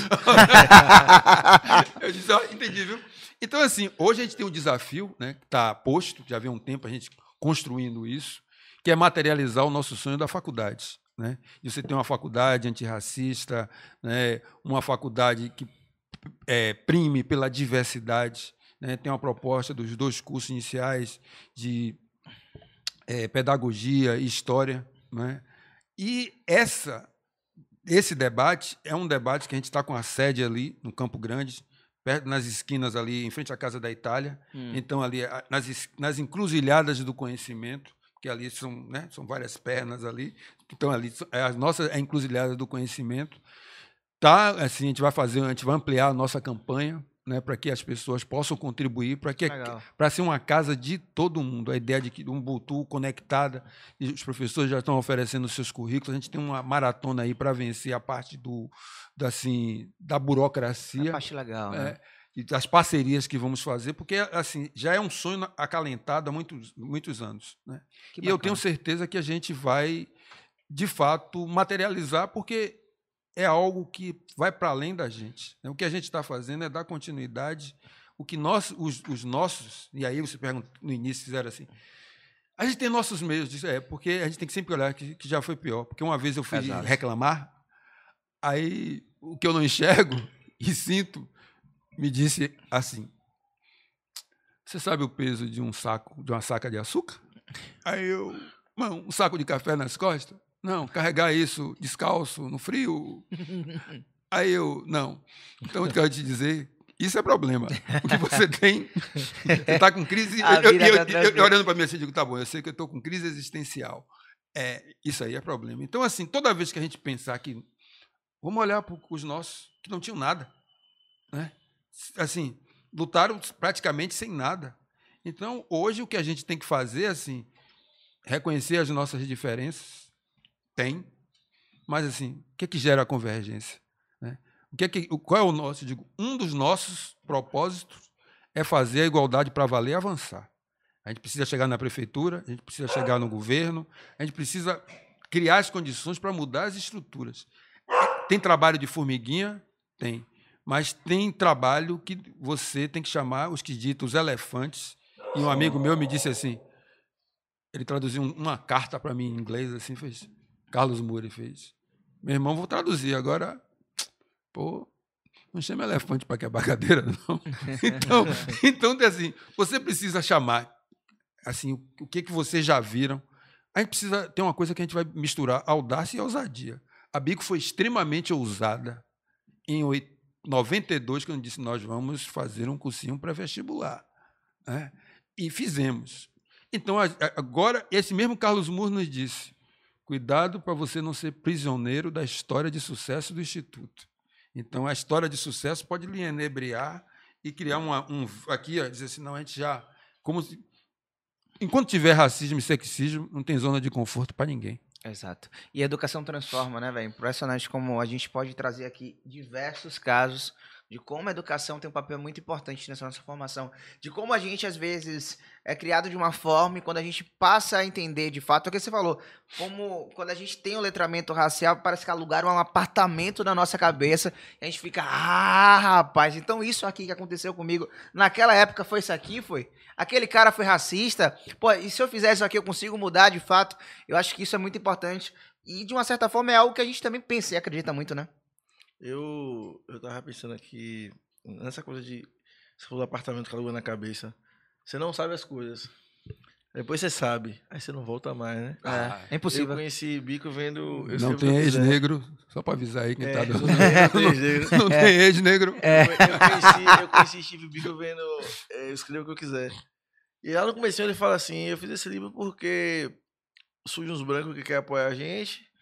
E os caras dão da mídia e falam assim: não, porra, o texto tá bom, mas eu queria mudar. Ele fala: mas você não tá entendendo, eu sei escrever. tipo, porra, eu não quero que você fale assim, não. Não fique chateado, não, que a partir de hoje a gente vai te pedir pra falar. Eu quero falar a hora que eu quiser falar. E aí ele escreve do, ponto de vista do protagonista. E aí eu fiquei pensando, ele me- eu, eu sou um cara que escreve, eu, eu sou do ProUni, então eu sei a diferença de cota. Eu escrevi lá, negro, e enfim. E eu tô em comunicação por isso, e tudo que meu filho tem vem no meu trampo, e isso, isso se conecta, né? E aí, quando eu, eu, eu já vinha do texto desde muito novo, sempre gostei de escrever. Com base em nada, tipo, eu gostava de escrever porque sim. Meu pai não escrevia, minha mãe não escrevia, mas rolou. E aí, Bico me toca nesse lugar. Eu falei, porra, eu também vou escrever o que eu quiser. E aí você percebe como é, legado importa, né? Ele te toca num outro lugar. Né? Você faz outra movimentação. Eu passo a escrever. E aí, principalmente agora que tá tudo na internet, alguém vai me ler depois. Sim. E aí o que eu falei, eu vivi, eu, Alguém vai ver esse podcast é, depois. E, so- e aí é que eu fico pensando sobre o que são responsabilidades reais E o que é busca por fama, né, velho? Porque assim, às vezes você toca uma pessoa de um jeito que faça sentido. Não é sobre a responsabilidade mesmo, sobre o que você faz com a sua vida, porque eu fiquei caralho pensando, velho, Bico toca pessoas de. como Bob Marley Sim. e Michael Jackson, de formas completamente diferentes. E. E faz sentido, sabe? É porque a gente não foi educado pra entender que as pequenas movimentações fazem muito sentido. Sua música, seus sonhos, seu Fica parecendo que tem que fazer sempre coisas grandiosas, né? É, como se o dia a dia, o seu cotidiano, estar vivo não fosse uma grande vitória. Pra gente, então, Né? É, e é uma vitória absurda, sacou?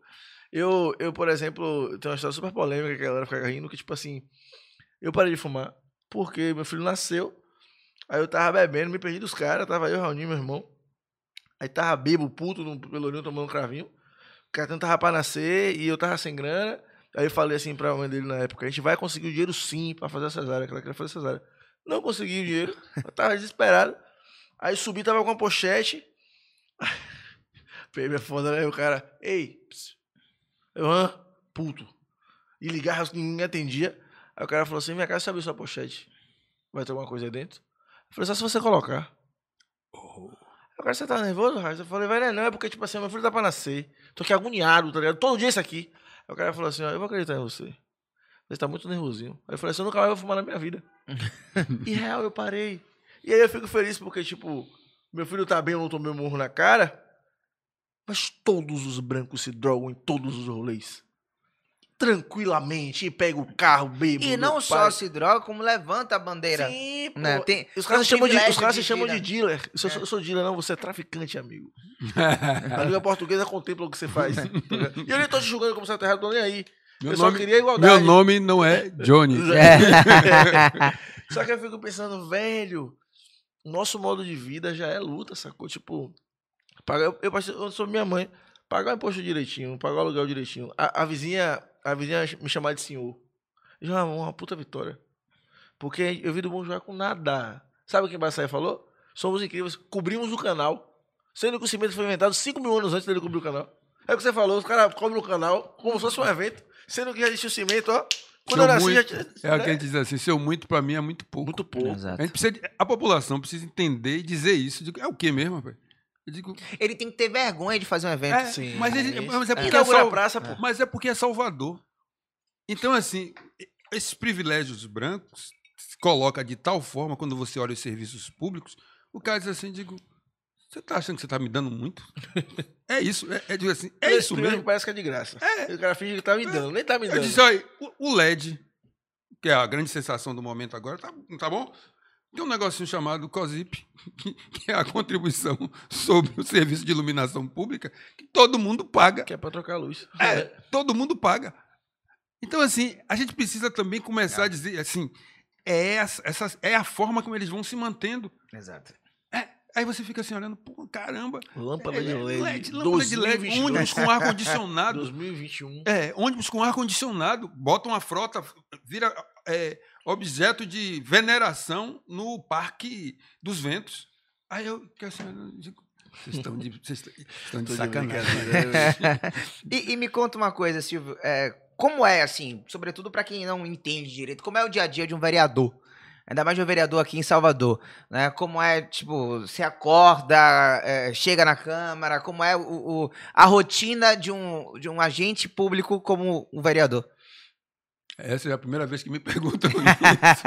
Rapaz, eu vou te dizer o seguinte: a política tem uma coisa que é assim, ela é avassaladora, ela é dominadora, é, ela vivencia você 24 horas, né? Principalmente na época de campanha. Se você também não, não colar com, dizer, não colar com ela, você não ganha. Né? Você não vence, não. E principalmente você tendo essa. Assim, o propósito que nós temos. Exato. E tendo consciência desse propósito. né? É algo que, assim, não me entristece. Meus amigos tinham essa preocupação comigo. né? Assim, Ih, "Ih, vai virar político. É, vai virar político, e aí você tá bem. Ninguém sempre falou assim, ó, vai dar pra ruim, não, porque tem essa preocupação também no povo. Isso- Aí, mas assim, a política não tirou a minha tranquilidade como marca, a serenidade, a temperança que eu procuro levar, essa capacidade de poder ouvir o outro de entender os limites, de, de, de agir que nem a água. A água, quando tem força, passa por cima, quando não tem, ela vira uma serpente. Né? Eu evito passar por cima, porque eu, eu acredito muito assim que eu procuro ter adversários. Né? Na Câmara eu aprendi isso. Às vezes você tem adversários que são momentâneos. Né? Eu não tenho inimigos. Você tem advers... ponto de vista. Né? Tem gente que eu não acredito assim, não acredito na vírgula que fala. Né? Mas eu respeito. Né? E você vai construindo dessa forma, com buscando fazer pontes. Até lembrando do né, Wakanda, né, do lado, que o, que ele diz no final, né, diz assim, no, no momento de crise, os tolos né, erguem barreiras, né? os sábios procuram fazer pontes. Então, assim, quando a gente percebe o que a gente está metido, a gente tem que construir fazendo pontes. Do ponto de vista assim pessoal, né, eu aprendi muito, eu acho que é um grande exercício. Né? Eu sei o significado quando passa na rua e diz assim, meu vereador, sua cabeça automaticamente vai em direção a alguém lhe chamou de meu vereador. E como eu sempre ando, eu assim, eu ando nas ruas, nas festas de largo, né? Não teve a mudança do Garcia, né? A gente faz um feijão né? bacana lá. Né? Já tem dois anos que a gente não consegue, mas eu vou ali porque foi dali que eu saí e vou ali andando no meio das pessoas, não tenho um problema, né? Porque também, sendo alto, tem uma vantagem. Né? então, é assim, mas eu sempre subi e desci no carnaval, assim, sempre gostei, era na corda do Olodum. Eu sempre dizia assim que eu era eu e um grupo, nós somos o Cordeiro, Cordeiros VIPs do Ilê, que a gente fica na corda, ainda brincava com as pessoas. O que, que adianta você sair lá se não tiver alguém do lado de fora para falar com você? Eu sou, eu sou essa pessoa que fica do lado de fora falando com vocês aí dentro. Isso não é brincadeira. Né? Mas assim, ela não tirou isso de mim. E assim, aumentou o meu senso de responsabilidade. Você perde um pouco, você perde sua individualidade também, porque você passa a ser, embora você esteja no CPF, mas você não tem o CNPJ, mas você vira uma coisa pública. Né? Então você anda na rua, às vezes a pessoa fala com você, você faz, pô, nem que eu conheço, gente. Mas você vai falando, vai, aprende, né? Mas a ser eu, político. Mas, assim, o ser político. No não, sentido... o político bom, não, não político do. do não, do, do, mas eu entendi que a política também é feita disso. Uhum. Mas, assim, você tá nesse. com P grande, né? Tanto que eu criei até. Terminei fazendo uns slides que eu. Um, assim, protagonismo negro e parlamento. Então, assim, a gente tem uma história de três. São três mandatos que serve para ser estudado. Essa forma como a gente fez política e como é que outros podem chegar também. Porque não adianta você chegar. Né? Tem um jeito aí que a gente está criando de fazer política que tem mais acertos do que erros. Né? Tem alguns que dizem assim, pô, falta uma certa ousadia em determinadas coisas, que tem coisas que, para mim, às vezes é difícil, né? Que você faz assim, de, porra, você tem que. Eu, eu, não, eu não represento.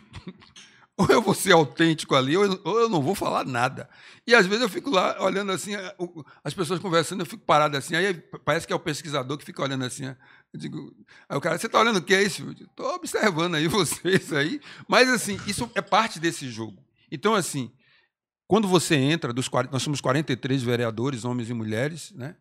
E assim, não existe né, bobo. Né? São 43 águias. Quem não foi, ficou de fora. Né?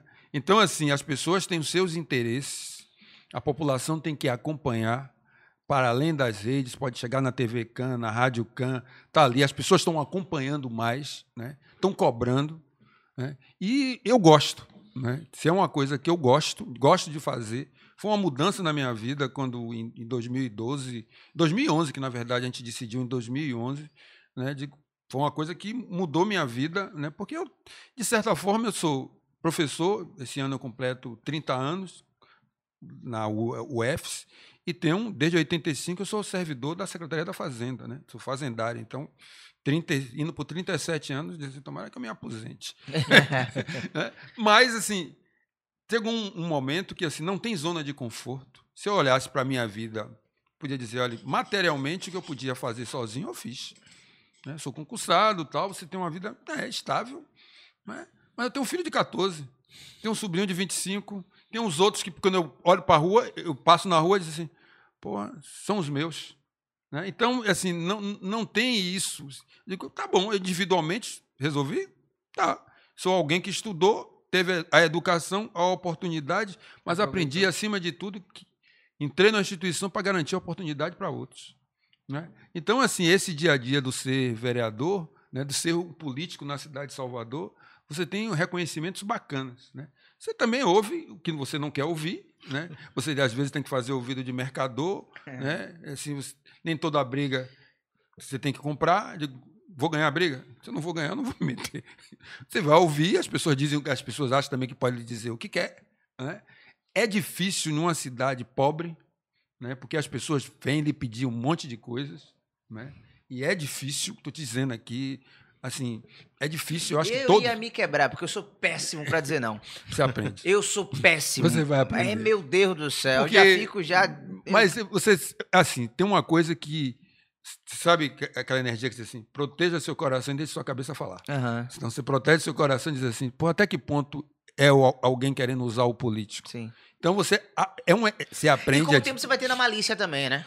Nem sempre ganhando, uhum. nem sempre perdendo, mas aprendendo da política, esse é jogo. É política, porque precisa. Porque, é o game. Né, às vezes, é, é, isso nesse, nesse jogo, e, e também assim, quem faz, né, trabalha com gestão, diz assim: o que você está me pedindo é o que você deseja ou o que você precisa? Porque às vezes tem, tem diferença. Você deseja, tá. Agora eu posso dizer que você precisa disso. Né?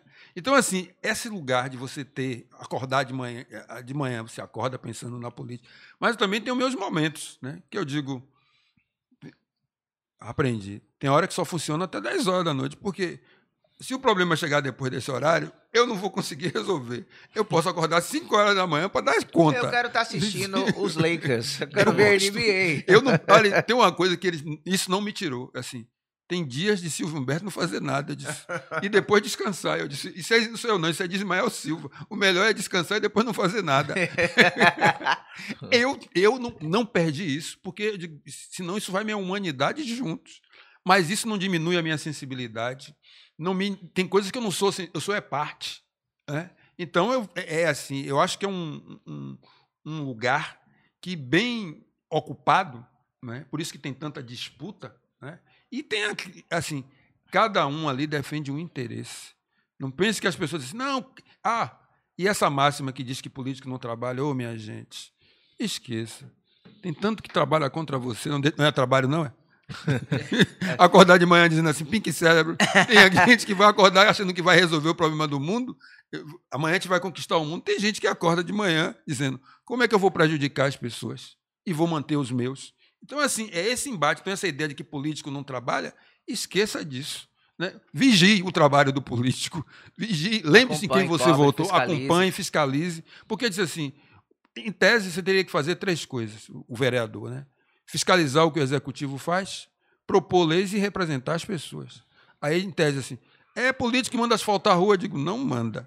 Você pode até pedir para o prefeito fazer, mas, por sinal, eu tenho sempre insistido, dizendo assim, olha, o Garcia, a prefeitura vem, asfalta até o Aleu e o Gildo, né? mas quando tem que subir para cair lá, lá em cima, na Predilhana, no Pita, o recapeamento não vai. A população está reclamando, já fez ofício mandando para o prefeito. Né?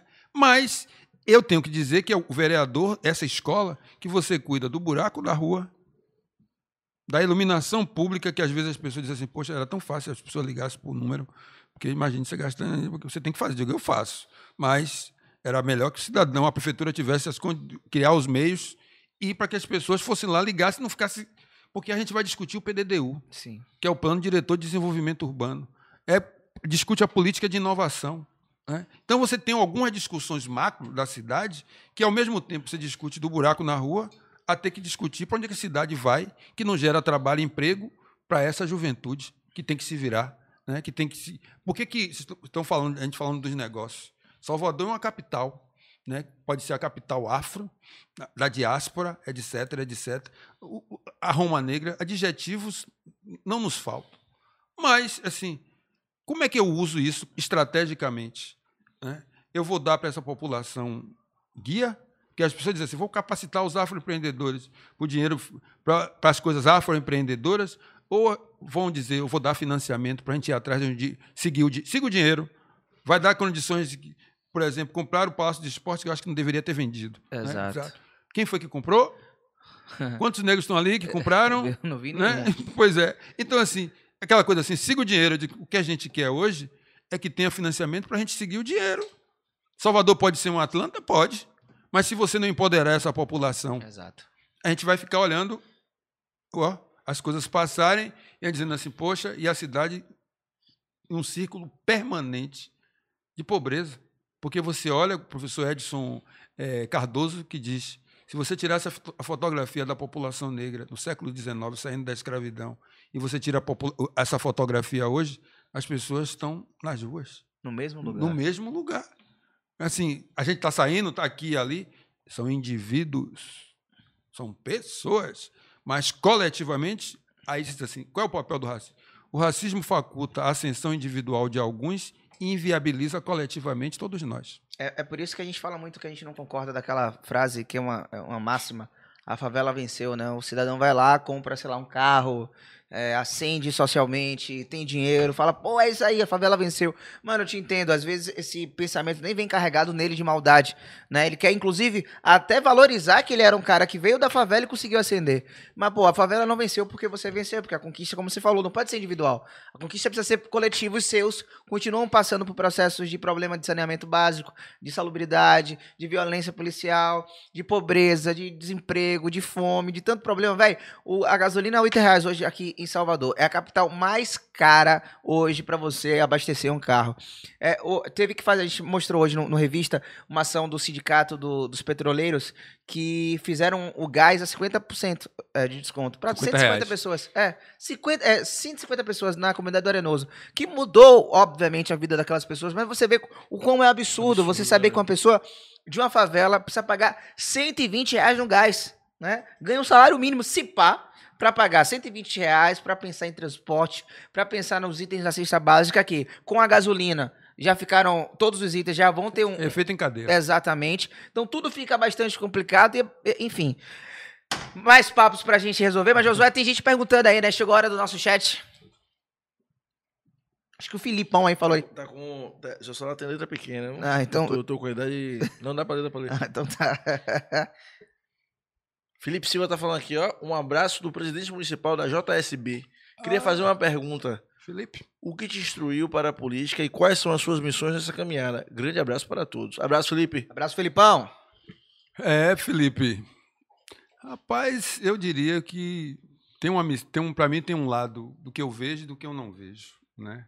Esse lado, eu, eu acredito que é importante você fazer a política com afeto, né, para ter afetividade, ter efetividade. E eu acredito também na política com a espiritualidade, né? Essa coisa da fé, da, do que você não vê, para poder lhe guiar, porque, irmãos e minhas irmãs, vocês já imaginaram que se, se a travessia do chamado Calunga Grande, você sair da África, ser jogado em um navio, né, desse empreendimento negreiro, e chegar vivo do outro lado, em condições subhumanas. O nome já está dizendo, condições subhumanas. É, é, é, se é subhumanas, alguma outra força lhe fez você chegar para cá. Né? Então, assim, essa, essa dimensão imaterial fez presente nos milhões, e, e nos milhões que nós perdemos. Né? Então, assim, tem um processo aí de disputa que, do que a gente não enxerga e que está presente, e que a gente precisa fazer isso se materializar aí nas coisas que são materiais, né? Por isso que eu acredito nessa capacidade nossa de fazer a política com, com a, também com a espiritualidade, né? independente da, da forma como você se conecta né? com o que você acredita. Né? Basta ver o Luther King e outros né? todistas que foram. Né? Os caras consultavam os oráculos. Né? A gente está falando assim, ah, de, então os gregos, os, os, egípcios, todo aquele ali, antes de ir para a batalha, estava lá consultando né? Seus oráculos. Né? Então eu acho que tem uma dimensão aí imaterial, né? tanto que um cara que eu acho bacana assim, o livro dele, que é Afrotopia, Feuin Sarr, né? um senegalês que é um mix de economista e músico. Né? Bom demais. É bom. E aí ele diz, para você entender a África, você precisa trazer sua dimensão econômica, sua dimensão política, sua dimensão cultural, sua dimensão social e sua dimensão espiritual. Então, assim, está tudo, tudo ali junto. Então, assim, para pensar a política, eu diria que o que me inspira é isso. Eu acho que é possível, sim, a gente construir um mundo melhor. É possível fazer essa igualdade para valer e que a gente chegue naquele nirvana que diz: o que é que você é? Uma pessoa. Só isso. Apenas uma Uma- pessoa. só menos, apenas uma pessoa. Tem mais gente perguntando aí, Josué? Tem sim. É, Eu queria pontuar uma parada. Eu sou um cara que eu sou ateu. E Ah, aí. tu já chegou na pergunta. Não, é, é, uma, é, uma, é uma É um pontuação. é pensamento, né? É uma pontuação. E aí, mas eu sou muito pragmático, né? Porque tem um ateu que é panfletário. E não dá pra ser panfletário. Tipo, quando eu era mais novo, eu queria ser marxista, então eu já panfletei muito já. Só que eu acho uma coisa massa em quem tem fé, mas é muito prático, que é as coisas que você acredita, elas viabilizam as coisas que você faz. Porque tem um cara que é o panfletário de, de rede social. Então, tipo assim, se você tem fé e fica só enchendo o saco, falando que hoje é sexta-feira tem que usar branco, é diferente de ir numa escola e fazer um moleque pensar assim: esse rapaz de paletó parece meu pai. Então é uma coisa que a gente tem falado em muitos programas, assim, que eu queria até falar para as pessoas. O fato de eu ser ateu não anula o fato de que eu tenho noção, perfeita da importância do que é respeito às religiões matriz africana, a diferença que o Estado dá para o catolicismo, né? E o afastamento que eu tenho religioso disso não me afasta de entender o que é a força da comunidade, tá ligado? Sim. E é foda porque é, é muito sóbrio, é o que você falou, é, é 500 anos, porra. E foi um rolê de navio que a gente não queria dar, sacou? A gente não queria vir. Ninguém nos convidou. É. Ninguém comprou passagem. Ai. Ninguém falou que o Cruzeiro Ninguém seria falou, bom. É. Ninguém falou. Bizarro. Aqui tem Danúbio Trindade falando assim. Gostaria de saber sobre os enfrentamentos e projetos do vereador na Câmara sobre a pauta LGBTQIA, e a desigualdade de gênero. Danúbio Trindade. Pois é, é, o grande embate que nós tivemos foi na- nessa aprovação do Plano Municipal de Cultura. Porque o plano demorou mais do que devia, que é um, um plano que propõe uma, 10 anos para a cidade, você pensar a cultura na cidade por 10 anos, então é um plano que ultrapassa as administrações, a, a- a gestão, né? e é algo que, eu diria, uma janela de oportunidade se efetivamente as metas, os, as ações, tudo que tiver lá, né? conseguir, que vai desde a, de pensar a descentralização, foi feito em cima de um diagnóstico né? eh, cultural da cidade de Salvador, né? a gente fez um grande mapeamento, né? e, foi, e lá foi dito que a, a, a matriz geradora desse, dessa dinâmica cultural da nossa cidade é a matriz africana. Mas eu acrescentei, eu acrescentando assim, o que impede dessa matriz sair da eh, se materializar o, todo o seu potencial, né? e ser apropriada efetivamente por quem produz, é o racismo. né? O racismo estrutura as relações sociais de poder impede que as pessoas que produzem cheguem. E, para além disso, né? e esse foi, diria, o debate né?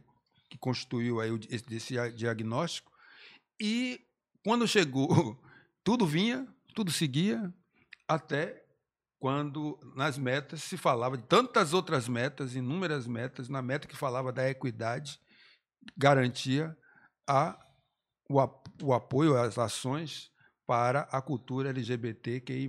Então, no meio do caminho, havia uma pedra, havia uma pedra no meio do caminho. Então, isso gerou um, um- um debate né, com os setores conservadores, a bancada cristã, aí, em uma vertente dessa bancada, né, que levou um debate enorme, porque o argumento era que não havia cultura LGBT. Aí alguém se digo, tá bom, se a cultura é algo humano, quem produz são os seres humanos, aí você diz assim, se você reconhece que a parada é gay, né, é uma manifestação artística, cultural, aí eles, sim, aí eu digo, quem produziu tem nome e sobrenome, né? Então, assim, como é, como é que você pode eh, ser se colocar contrário? Aí vem seus dogmas religiosos tal, aí que vai desde o que é que você considera, o que é que você chama do amor, etc. né? Então foi um debate importante que a gente aprendeu muito, né? Porque quando eu falo igualdade para valer, eu estou falando de igualdade com todas as suas interseccionalidades, né? E a gente que também tem um, um mandato onde tem, assim, são pelo menos cinco pessoas que são LGBT né, é, dentro do nosso mandato. E isso é, você garante a escuta, a conversa. E a gente tem pautado, né, tem assim, eu diria que nessa, nesse, nessa construção coletiva, e a partir do princípio que a gente fala da igualdade para valer, nos permite fazer essas pontes, essas conversas de entender o outro. Eu, na última quinta-feira, mesmo tempo que a gente estive na manifestação da, da comunidade pesqueira da Gamboa de Baixo, né, que parou a contorno, né, eles fechar, elas fecharam a contorno para abrir as mentes e os corações das pessoas em cima daquela brutalidade policial. Né? Então é para não deixar esquecer. Era no sétimo dia. E quando eu saí dali, né, eu fui para um, um encontro com a, a, representação até do meu partido, mas dentro de um, um programa, dentro de uma representação nacional né, das pessoas trans, que era um programa Oportunizar. Né? Esse programa Oportunizar tem essa experiência de em São Paulo, na época com a Haddad, que trabalhar com a questão da educação, do trabalho e da empregabilidade. Porque às vezes você abre o espaço e as pessoas não estão qualificadas porque não receberam a formação. Então você tem os dados que mostram que a maioria não terminou o ensino fundamental. Porque você tem, não, ou você não tem o acolhimento da família, as pessoas são jogadas fora, né? e aí o que sobra a avenida. Aí eu, na época, eu perguntei às pessoas, digo assim, o, o, o plano de cultura dialoga com essa ideia de uma inserção produtiva. Se você nega isso aqui, e era uma inconsistência, porque tinha ações previstas no próprio orçamento, que eles haviam votado. Eu digo, na medida que você nega aqui, você não pode discriminar as pessoas que estão na rua vendendo o seu corpo, seja por opção ou por falta dessas opções e oportunidades. Exato. Então, esse programa Oportunizar, que, que nesse dia também ia ser apresentado à prefeitura, né, é uma possibilidade de você garantir educação, formação e empregabilidade. Porque, para não ficar só a profissão corpo, né? mas que é um, é assim, é uma opção, mas não posso dizer que é uma opção para todos. Você pode resolver fazer outras coisas completamente diferentes, que é, é direito. Agora eu não posso, em função das, dessa né, da sua, daquele, você ser uma pessoa trans, já ter, olha, sua empregabilidade é essa aqui. Né? A sua ocupação, e isso impacta na renda dessas pessoas que ficam extremamente, extremamente vulneráveis. Né?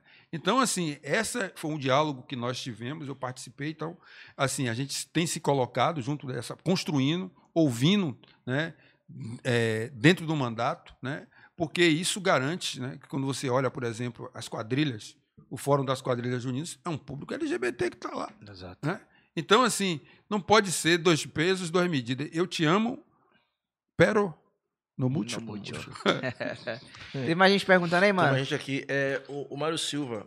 É, Silvio, que tal trazermos aos espaços cívicos negros e negras, aos espaços cívicos negros e negras que queiram debater os aspectos científicos do racismo?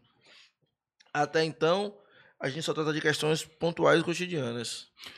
Meu caro Mário, eu diria para você o seguinte: não é por falta de debate, né? porque o debate não está interditado. Por que estão falando agora de racismo reverso? Né? A gente vem assim. Porque hoje são muito criativos. Pois é. Porque assim, se a gente analisar, assim, eu acho que tem um, são níveis, né? Tem gente que está lá na frente. Tem gente que a gente ainda está na fase 1 discutindo e tendo que explicar o que é racismo, o que é discriminação. Explicar que nós somos todos iguais. É preconceito. Que é básico. É, é, e aí as pessoas assim. É, e que a gente termina dizendo: olha, as diferenças não são um problema. Elas não podem ser marcadores de desigualdades que matam. Então, esse é um debate que está aí, que a gente vai continuar fazendo, né, e tem que fazer, porque quando você pensa que diz assim, porra, já está tudo pronto, aí o cara vem de lá e diz assim, porra, aquela loja ali discriminou o sujeito ou o cara vai. Vou longe, não. Essa semana, o filho do, de Mussum, a moto, Sim. último modelo, aquela potência, não sei o quê. Vou não deixaram ele sair do, do shopping. Exato. Mas o que foi que. Parece que tem uma, algo aí que a gente não controla que diz. Nunca tinha acontecido com você, né? É, você achou que você. Ia passar ileso. Ileso, não. Hoje, hoje é seu dia de negro. então, assim, tome. Ora, ele, ora, se não é um negro. É, ele aí, ele fez assim: isso nunca tinha. Vou processar, tal, tal, tal. Ao mesmo tempo, eu acho que você tem hoje os, os professores, você está aí nas universidades. Nós, quando começamos a Steve Bico, a gente estava buscando entrar. Hoje, a gente está discutindo a epistemologia. A gente está discutindo assim, que universidade é essa? Sim. E lá atrás a pergunta era que, quando o pessoal fez o SENUM, o primeiro sem, é, seminário de universitários negros que foi aqui, né? A universidade que o povo negro quer. Isso em 1993. Né?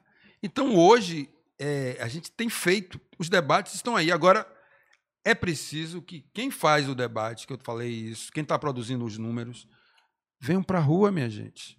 Porque, assim, eu quero lutar com vocês, não por vocês. Sim. Porque é a luta de todo mundo. Então, assim, não adianta as pessoas falarem, não, né, ele me representa. Digo, representação não é sinônimo de terceirização da luta. Né? Então, disse assim, lute conosco, não por. Por diga assim, por que, que eu, eu posso descer? É porque eu virei vereador e tenho que estar lá. E vocês que vão sofrer também a mesma coisa, vão ficar na, na rede. É rede e rua. É rede, rua, é academia, é esquina, é encruzilhada. Convém não ficar muito tempo, né? Mas assim, é tudo. A gente precisa. Porque se a gente não tiver esse nível de envolvimento, as coisas não vão mudar, ou vão mudar muito lentamente. Né? Então a gente vai ficar feliz, porque agora, você disse, pô, tem uma menina negra que estava lá desvendando daqui da Bahia. Eu digo, sabe quantas delas poderiam chegar? 70, 100, Sim. mil. E quanta gente perde por elas não chegarem? O e quanto esse Estado também. perde por não ter um, um nível de desenvolvimento tal na área de ciência, tecnologia e inovação que atrai gente? O Vale do Silício era nada também, né? Só se transformou coisa porque tinha uma universidade perto, ali se transformou no que é. E encareceu toda São Francisco, etc, etc, e jogando os pós para fora. Né? Então, assim, se a gente não imaginar que Salvador, para poder ser essa cidade criativa, que já tem um. Né? E aí, como diz Lázaro, diz assim: de quem foi que inventou isso? Baiano não nasce, estreia. estreia. Ele diga assim, que isso significa que a pessoa não acorda de manhã, não trabalha, não sei o quê, fica dizendo assim, estreou. E, e aí acha que é isso. Isso é uma forma de você acomodar. É melhor a gente dizer assim, aonde? Né? aonde? Né? Porque entender essa dinâmica, essas armadilhas. Então, assim, o que ele é uma provocação importante, tem aí. Mas a gente precisa academia e rua. É as igrejas, nos terreiros, todos os lugares. E insisto, não ache que as pessoas que estão à frente, né, elas estão, elas estão querendo lutar com vocês. E as pessoas precisam ter envolvimento. Né? É, não vai fazer nada, então na hora pelo menos vote. Né? Vote. Mas às vezes as pessoas nossas não querem nem votar. Acha que está dizendo assim, isso não vai resolver. Digo, lá atrás, o primeiro que resolveu se insurgir contra a escravidão, não pensou nisso, simplesmente fez. Né? Então, assim, ter essa, essa consciência também de que, ao mesmo tempo, não vai acabar aqui, mas também não pode cair na armadilha do beija-flor, né? Sim. Aí fala assim, ah, eu, vou, eu fiz a minha parte. Aí a perguntinha vem depois, apagou o incêndio da floresta? Ah, não apagou não, então não serviu não, então, amigo. Então continue. continue. Né? Vá pegar mais água, vá trazer outros. Né? Então, assim, eu acho que a, o que a gente está precisando também é, nesse momento, assim, trazer as pessoas. As pessoas precisam assim, Vou citar Lázaro de novo, mexa-se. Né? Mexa-se. E esse, assim, porque senão a gente não vai parar esse estado de coisas. Assim, a gente precisa mais de dizer assim, tem, tá mais, mais vou usar a linguagem, mais claro, né? Só azeite. porque tá aí, gente. Em todo lugar. A gente não passa um dia, quando a gente, ficava, a gente falava assim, o racismo não tira férias. Pô, é de janeiro a dezembro. A gente, a gente discute porque quer? Porque é, eu queria estar tá falando sobre é legal, coisa. Eu também. Que é legal, né? Pois é. Uma vez perguntaram, eu achei bacana a resposta que Silvio Almeida disse. O cara disse assim: Não, mas por que o racismo? O cara disse assim: Você quer é especialista? Diz assim: Eu não sou especialista em racismo, não. Quem é especialista em racismo são os racistas. Se você falar que existe educação, em, em educação para as relações étnico-raciais, aí vamos lá. Eu também estou nisso aí. Quem entende racismo racista. Exato, né? especialista no bom, eles, tá bom. Eles, esses são as eu pessoas. Eu tenho uma, um amigo, Thiago Banha, que ele me ensinou uma frase que eu falo sempre. Que é o seguinte, eu só milito em horário comercial, debater, sabe? De 9 a 18 horas, de segunda a sexta-feira. Depois eu quero assistir minha Netflix. Nem que seja pra ver meu BBB e pegar meu baba, sabe? O povo do baba vem cá, você acha o quê? É, quê, pera aí, irmão, 10 horas. Eu quero ver, sabe? Enfim. Josué, tem mais um aí. A última pergunta, né, pra gente... É, a última pergunta. É, o Edu Alves. Edu sempre participando com a gente. Um abraço, Edu. Um abraço. É, é vamos fazer aquelas beds pra poder é... Edu comprar. É, na escolha do voto para governador, o que a Bahia precisa priorizar? Ó, pergunta importante agora aí, hein? Ótima Ó. pergunta pra gente finalizar. Eu Parece disse- até que foi escolhida a Pois dele. é, pois É. Outubro tá No- chegando aí. Para o meu perfil, precisa, de fato, um gestor que se importe com as pessoas. Temos esse Porque- gesto hoje? Eu acho que a gente tem que construir isso, porque quer queira ou quer não, você termina priorizando as coisas em nome de um pragmatismo. Uhum. né? E aí, você diz assim, eu priorizo as coisas para chegar nas pessoas. Eu entendo que a gente precisa priorizar ter as pessoas para alcançar as coisas. Então, esse é um debate que a gente precisa enfrentar. E a, a alternativa que está se colocando é continua, sempre priorizou as coisas. Eu faço as coisas que vou alcançar as pessoas. A gente precisa fazer uma inversão nisso. Aí, o cara diz, isso é filosofia. Eu disse, isso é uma concepção que precisa ser materializada. né? Então, assim, para mim, isso tem desafios importantes que a gente precisa fazer avançar essa igualdade para valer, que atinge a educação, atinge a saúde, atinge a, a segurança pública, né? e, ent- e entender que essa política de drogas, drogas as drogas não morrem. Quem morrem são a- as pessoas. As pessoas. Então, são mais e mais corpos. É preciso ter uma mudança em relação a isso. Isso vai de A a Z. Isso ultrapassa a Bahia. Porque há uma mudança disso significa que vai salvar vidas. E é preciso perguntar como é que as políticas públicas né, garantem dignidade à população, por exemplo, pensando na Bahia, a população negra, pobre, da periferia, das, das nossas cidades. Como é que, essa, como é que a, a política, quais são as políticas públicas que vão garantir dignidade à nossa juventude? Exato. Essa precisa ser o horizonte, né? essa precisa ser a marca. né? E não dá para você pensar olhando o seu umbigo, olhando de uma visão pragmática, porque isso não vai resolver. É como se tivéssemos com a água descendo e você ali enxugando. E por que é que fecha a torneira? Se, por exemplo, se a gente não avançar sobre as causas sociais que as- acentuam a violência, a gente não vai resolver. A gente vai ficar, mais uma vez, falando das mesmas histórias. Então, eu, eu acredito, é por isso que eu estou na política, é por isso que eu estou num, num desafio como pré-candidato agora para a estadual. Agora Uma em- pergunta que muita gente fez aqui. Se, como é que vai ser aí esse, esse momento agora aí para A gente tem, Deputado. A gente tá- tem sete meses, né? Eu fui candidato na eleição de 2018, tive 25 mil votos, 17 mil aqui em Salvador e 7 mil aí com pouquíssimos recursos. né? Eu acho que a gente chegou em um momento que nos permite né, fazer avançar esse, esse propósito, né? que é fazer avançar a igualdade para valer, que traz na educação, que faz na discussão sobre direito à cidade, que faz, acima de tudo, o que eu acredito. Né? Eu acredito que a gente precisa se importar com as pessoas. Eu sou do- da legião de gente que se importa com gente. né? Então, eu acredito nisso. né? E entendo que tem as visões pragmáticas, né? você aprende a lidar com isso, mas assim o propósito é, a gente precisa avançar a igualdade para valer, porque assim, chega da gente perder. Né? Eu acho que a gente precisa, é, é- é é um potencial grande, quando eu penso no país, né? esse é o desafio que está posto ao nosso país agora. né? Essa energia da desconstrução precisa ser interrompida. A gente tem uma energia da desconstrução aí. Desconstruir, basta ver o que está sendo né, na Ucrânia. Né? É tão fácil. Né? E, só para a gente não esquecer, diz assim: ah, vai falar do racismo. Viu o que fizeram? Assim, todo mundo, todos os ucranianos, mais uma vez, pero no mute. Né? Porque os africanos, os negros. quem é branquinho, dos olhos Os azuis azuis. e cabelos loiros, Pois é. Isso está tem até. passaporte liberado. Pois é. Então, quem são os negros? Nós somos negros em qualquer Em lugar. qualquer lugar. lugar. Até na fala daquele. Fala mamãe, né? Uhum. Falei mamãe. Mamãe falei. Mamãe falei. Arthur Duval. Quando você vê, ele ele estava atrás do Tu Blonde, né? Exato. O Tu das louras. Tudo longe. Aí você faz, se fosse do outro lado, como é que seria? Né? Qual seria a reação?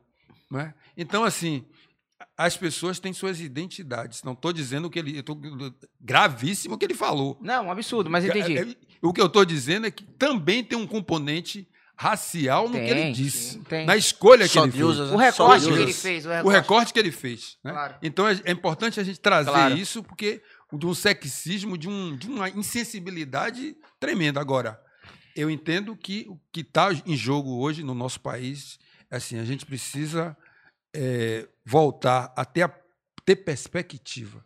Né?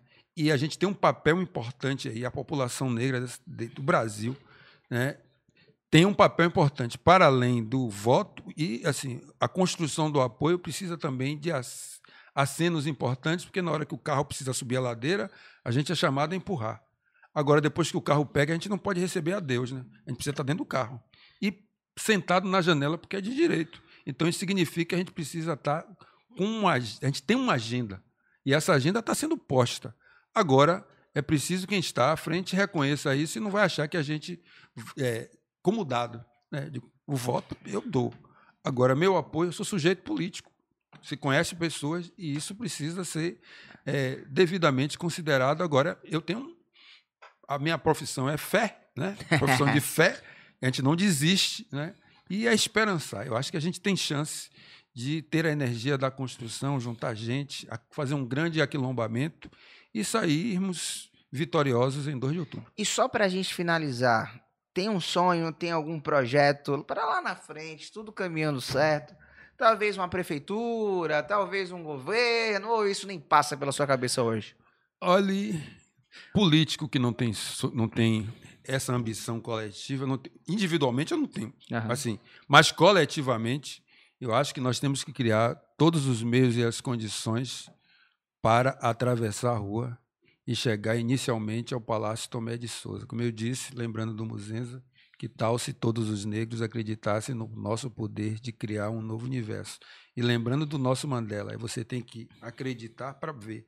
E naquele livro que eu falei do Afrotopia, que me inspira bastante, ele tem uma, uma, uma chamada lá que ele faz uma relação entre o que é impossível, o que é extraordinário. Ele disse: Mandela foi alguém que separou o que era impossível do extraordinário e fez. Então, a gente está diante não de impossibilidades, nós estamos diante de fazer coisas extraordinárias. Eu, no lugar de vocês, acreditaria, porque eu já acredito que é possível a gente fazer essas coisas extraordinárias e aí atravessar a rua. José, papo massa hoje, né? Como sempre ele, também, né? A gente ele, tem. Mas ele é tranquilo. é porque as pessoas tranquilas não tocam meu coração com facilidade. Eu tô, eu tô feliz, velho. Tô realmente agradecido. O que acontece? Eu vim do rock, pra mim tudo é agonia, tem que ser zoado, tem que queimar ônibus. E você fala assim, pô, acredite. Eu falei, pô, eu tô acreditando mesmo.